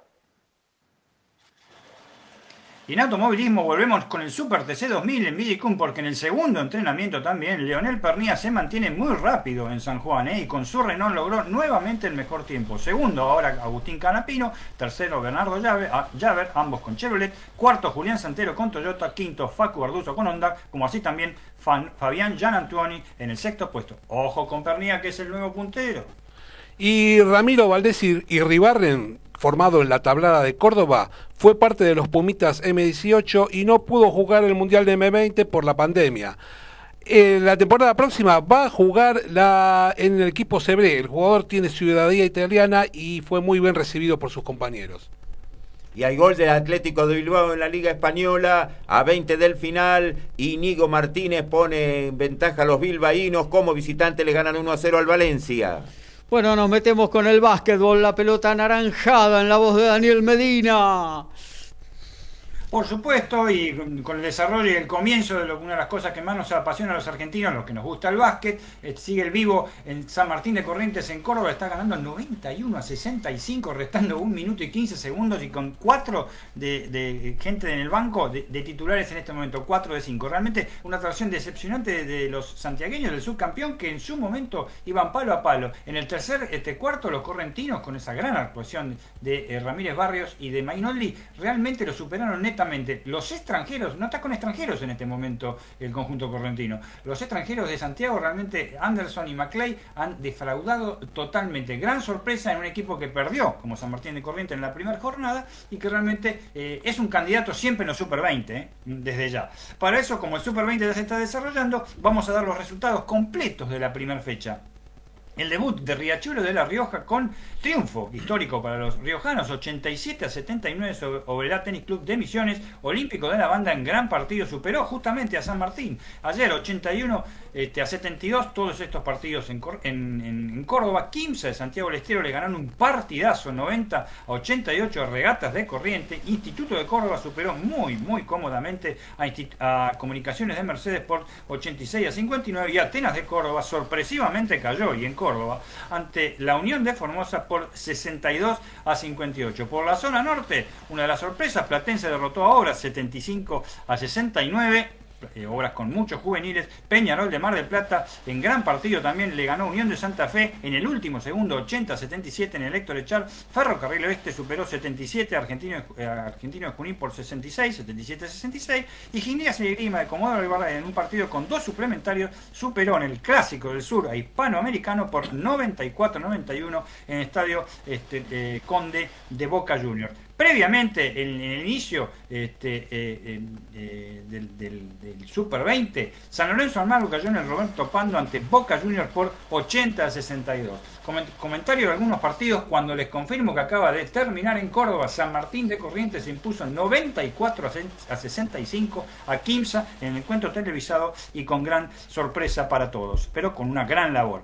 Respecto al partido de inauguración de este Super 20, Boca fue muy superior a San Lorenzo Almagro, salvo, salvo pasajes del primer cuarto, pero después realmente con una gran actuación este, de eh, Boccia, su, su base, y de Kevin Hernández, el ala pivot ex San Lorenzo, ¿eh? con 20 puntos cada uno, o sea, casi el 50%, es mejor dicho, el 50% de los tantos del equipo Ceneice lo hicieron estas dos personas, destrozaron un San Lorenzo que no tuvo este, ningún tipo de presencia a lo largo del juego. Muy baja altura, jugadores de que, que tres jugadores que eran suplentes, prácticamente no jugaron, ¿eh? en el equipo que salió pentacampeón, más el retorno de Filippo como base, que no rindió para nada, y solamente Matías Andes, la incorporación, que ya fue campeón con San Lorenzo Almagro, anotó 14 puntos, jugó 18 minutos eh, solamente porque no está en buena forma y pudo aportar algo para el conjunto azulgrana. Recordemos que Boca Juniors le falta el dominicano Vargas, ¿eh? que claro. tiene un problema eh, familiar, un, embarazo, un embarazo difícil de su señora esposa, y todavía no está integrando como hombre grande y gran jugador de categoría internacional este, el equipo de Boca. De todo lo que habíamos hablado con respecto a los candidatos, la cosa hasta ahora, si bien es muy pareja, una fecha disputada y un partido de la segunda, está respondiendo a las expectativas de, de, de, las pretensiones de cada equipo. Boca para mí es firme candidato, sobre todo cuando se incorpore Vargas. Eh, 15 de Santiago del Estero mmm, ayer ganó apenas por dos puntos a Regata, fue el choque de grandes, realmente. Regatas incluso pierde el partido, eh, Regata ganó tres de los cuatro cuartos. Y pierde el partido faltando 30 segundos en una pelota que se excede los 24 segundos el Penca Aguirre y en un doble sobre la hora de este, el jugador eh, de Santiago de, de, Santiago del Estero de Quimsa, de Barale, de su, base. El Instituto de Córdoba, otro de, los que se, refor se, reforzó y bien realmente ha respondido, sobre todo con el ex San Lorenzo, eh, este, eh, eh, Nicolás Romano, que metió 17 puntos y 15 rebortes contra los de eh, comunicaciones. Lo que sí es distintivo de todos los partidos es hasta, hasta el día de ayer bajo tanteador, bajo tanteador. Hoy ya terminó el partido, pero por lo menos hubo 94 puntos por parte de un conjunto que fue el, eh, conjunto correntino fue el que más marcó hasta ahora junto a Gimnasia y Grima de Comodoro Rivadavia, 94 puntos ambos en los partidos que este, eh, han jugado. Habíamos este, comentado un poquito de la cantidad de espectadores permitidos por las restricciones sanitarias. Esos son los con las restricciones. Recordar algo muy importante de todo lo que dijimos, de Capital y de este, Córdoba por ahora. Por ejemplo, el, estadio eh, Luis Conde en Boca Juniors, eh, Boca lo va a utilizar una fecha y después todo el mes de octubre estará cerrado para Boca Juniors porque le va a hacer reformas, lo va a ampliar a 2.500 localidades, aparte de la parte de vestuarios y de entrenamiento y la parte de cabinas para el, para el periodismo. Y recordar una cosa muy, pero muy importante. De los actuales en vigencia en el Super 20, Peñarol de Mar del Plata utiliza el Malvinas Argentinas, ¿eh? que inauguraron los Juegos Panamericanos, recuerdan, con 8.000 personas de capacidad. 8.000 personas de capacidad.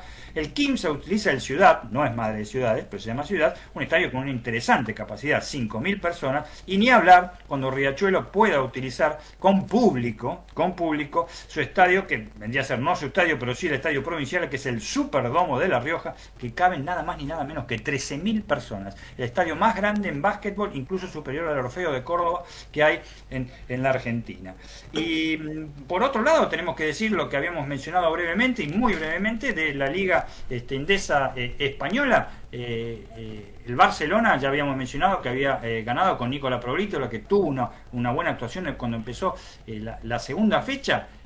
por ahora, hoy se desarrollan varios partidos, pero por ahora el equipo sorpresa, sin ninguna duda, este, que lo habíamos mencionado en la primera edición el miércoles, el Breogán de Galicia, de Lugo Galicia, que superó al Real Burgos, nada más ni nada menos, Real Burgos, doble campeón este, europeo de la BSLA y campeón del mundo, recuerdan contra 15, lo superó 87 a 62 de, de visitante el jueves. Y mañana tiene la gran, pero gran partido, vamos a ver cómo le va a los debutantes, los gallegos, porque son gallegos gallegos, nada más ni nada menos con el Real Madrid sin argentinos por primera vez en muchísimos años y con muchísimos, pero muchísimos juveniles. Muy bien, hasta aquí entonces lo que tiene que ver con el básquetbol. Ya dio el final eh, Dani Medina de San Martín de Corrientes versus 15 de Santiago del Estero. Eh, actualizamos fútbol porque hay novedades en Leeds. Y está cayendo 2 a 1. El segundo tanto del West Ham lo marcó Michel Antonio. Ahora a dos minutos del final, el West Ham gana 2 a 1 al Leeds United. ¿Y qué pasa con Lourdes Cardés, amigo Lautaro?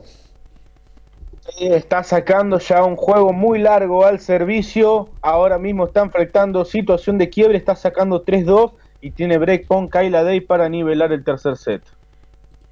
Hacemos periodismo. Nos encantan los deportes. Lo sentimos y vivimos al tope. Somos iguales a vos. Somos Código Deportivo.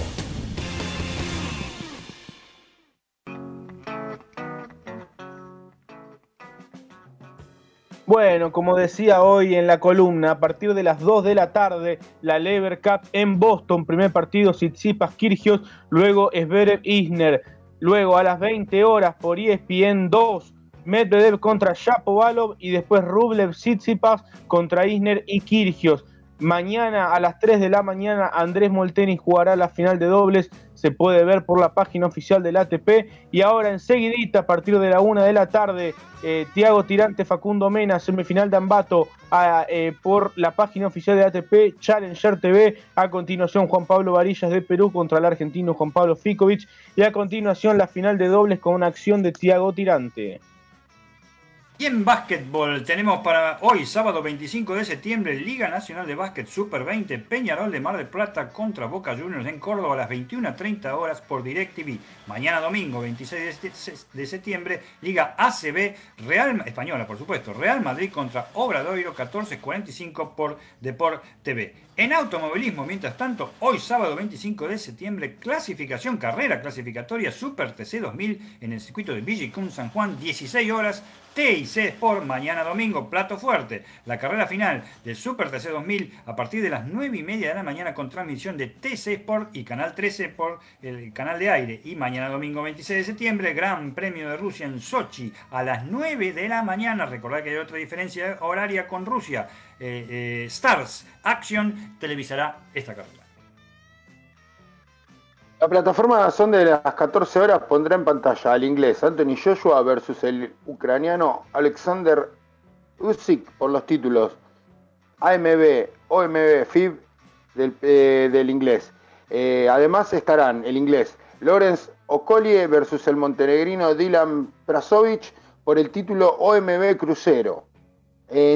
TNT, 18 horas, el quilmeño Sergio Maravilla Martín enfrentará al inglés Brian Rose a 10 asaltos en la categoría mediano. Canal 9, de, las 22 horas, pondrá a la santafesina Soledad Matisse versus a la bonaerense Laura Grifa por el título argentino Pluma Vacante. Teis Sport, 23 horas, el entrerriano Leandro Blanc y el formoseño Junior Zárate por los títulos Mini Mosca y Sudamericano y el argentino Fede Latín AMB.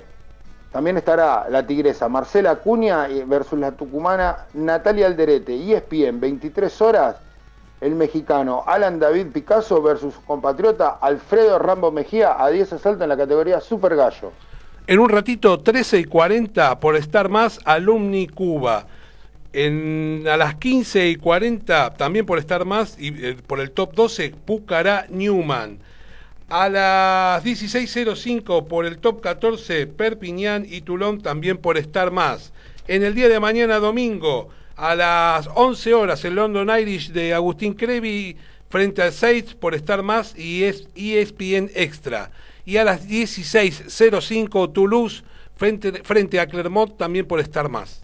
Y continuando la fecha 13 del torneo de Primera División, 13.30 TNT con Aldo Civi Gimnasia Esgrima de la Plata, 15.45 la TV Pública Talleres de Córdoba Rosario Central, 15.45 TNT con Arsenal Lanús, 18 horas Fox, Banfield Atlético Tucumán, 20.15 Fox con Central Córdoba y River mañana. Continúan 13.30 Fox y TNT con Unión y Patronato. 15.45 TNT con San Lorenzo y Defensa y Justicia. A las 18 Fox, Independiente Godoy Cruz, 20.15 TNT. Boca Colón, el lunes se va a cerrar 18 horas desde la paternal TNT Argentinos Racing, 20.15 la TV pública Newell's Old Boys y Huracán almuerzo con la patrona, o llega la bondiolita, reunión familiar o un sanguchito y a seguir. Tiempo de almuerzo, momento de despedida en Código Deportivo.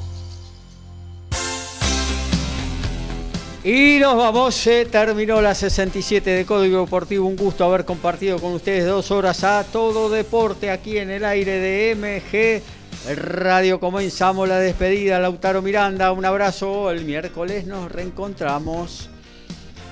Un abrazo Gabriel, muy buen fin de semana para vos, los compañeros y por supuesto a los oyentes. Y les digo, les recomiendo nuevamente que, si quieren vean la, la Labor Cup, un evento totalmente distinto en el mundo del tenis y que a mi gusto es muy entretenido. Así que bueno, un saludo para todos y nos encontramos el miércoles. Muchas gracias eh, Dani Medina también por estar el miércoles. Nos volvemos a escuchar.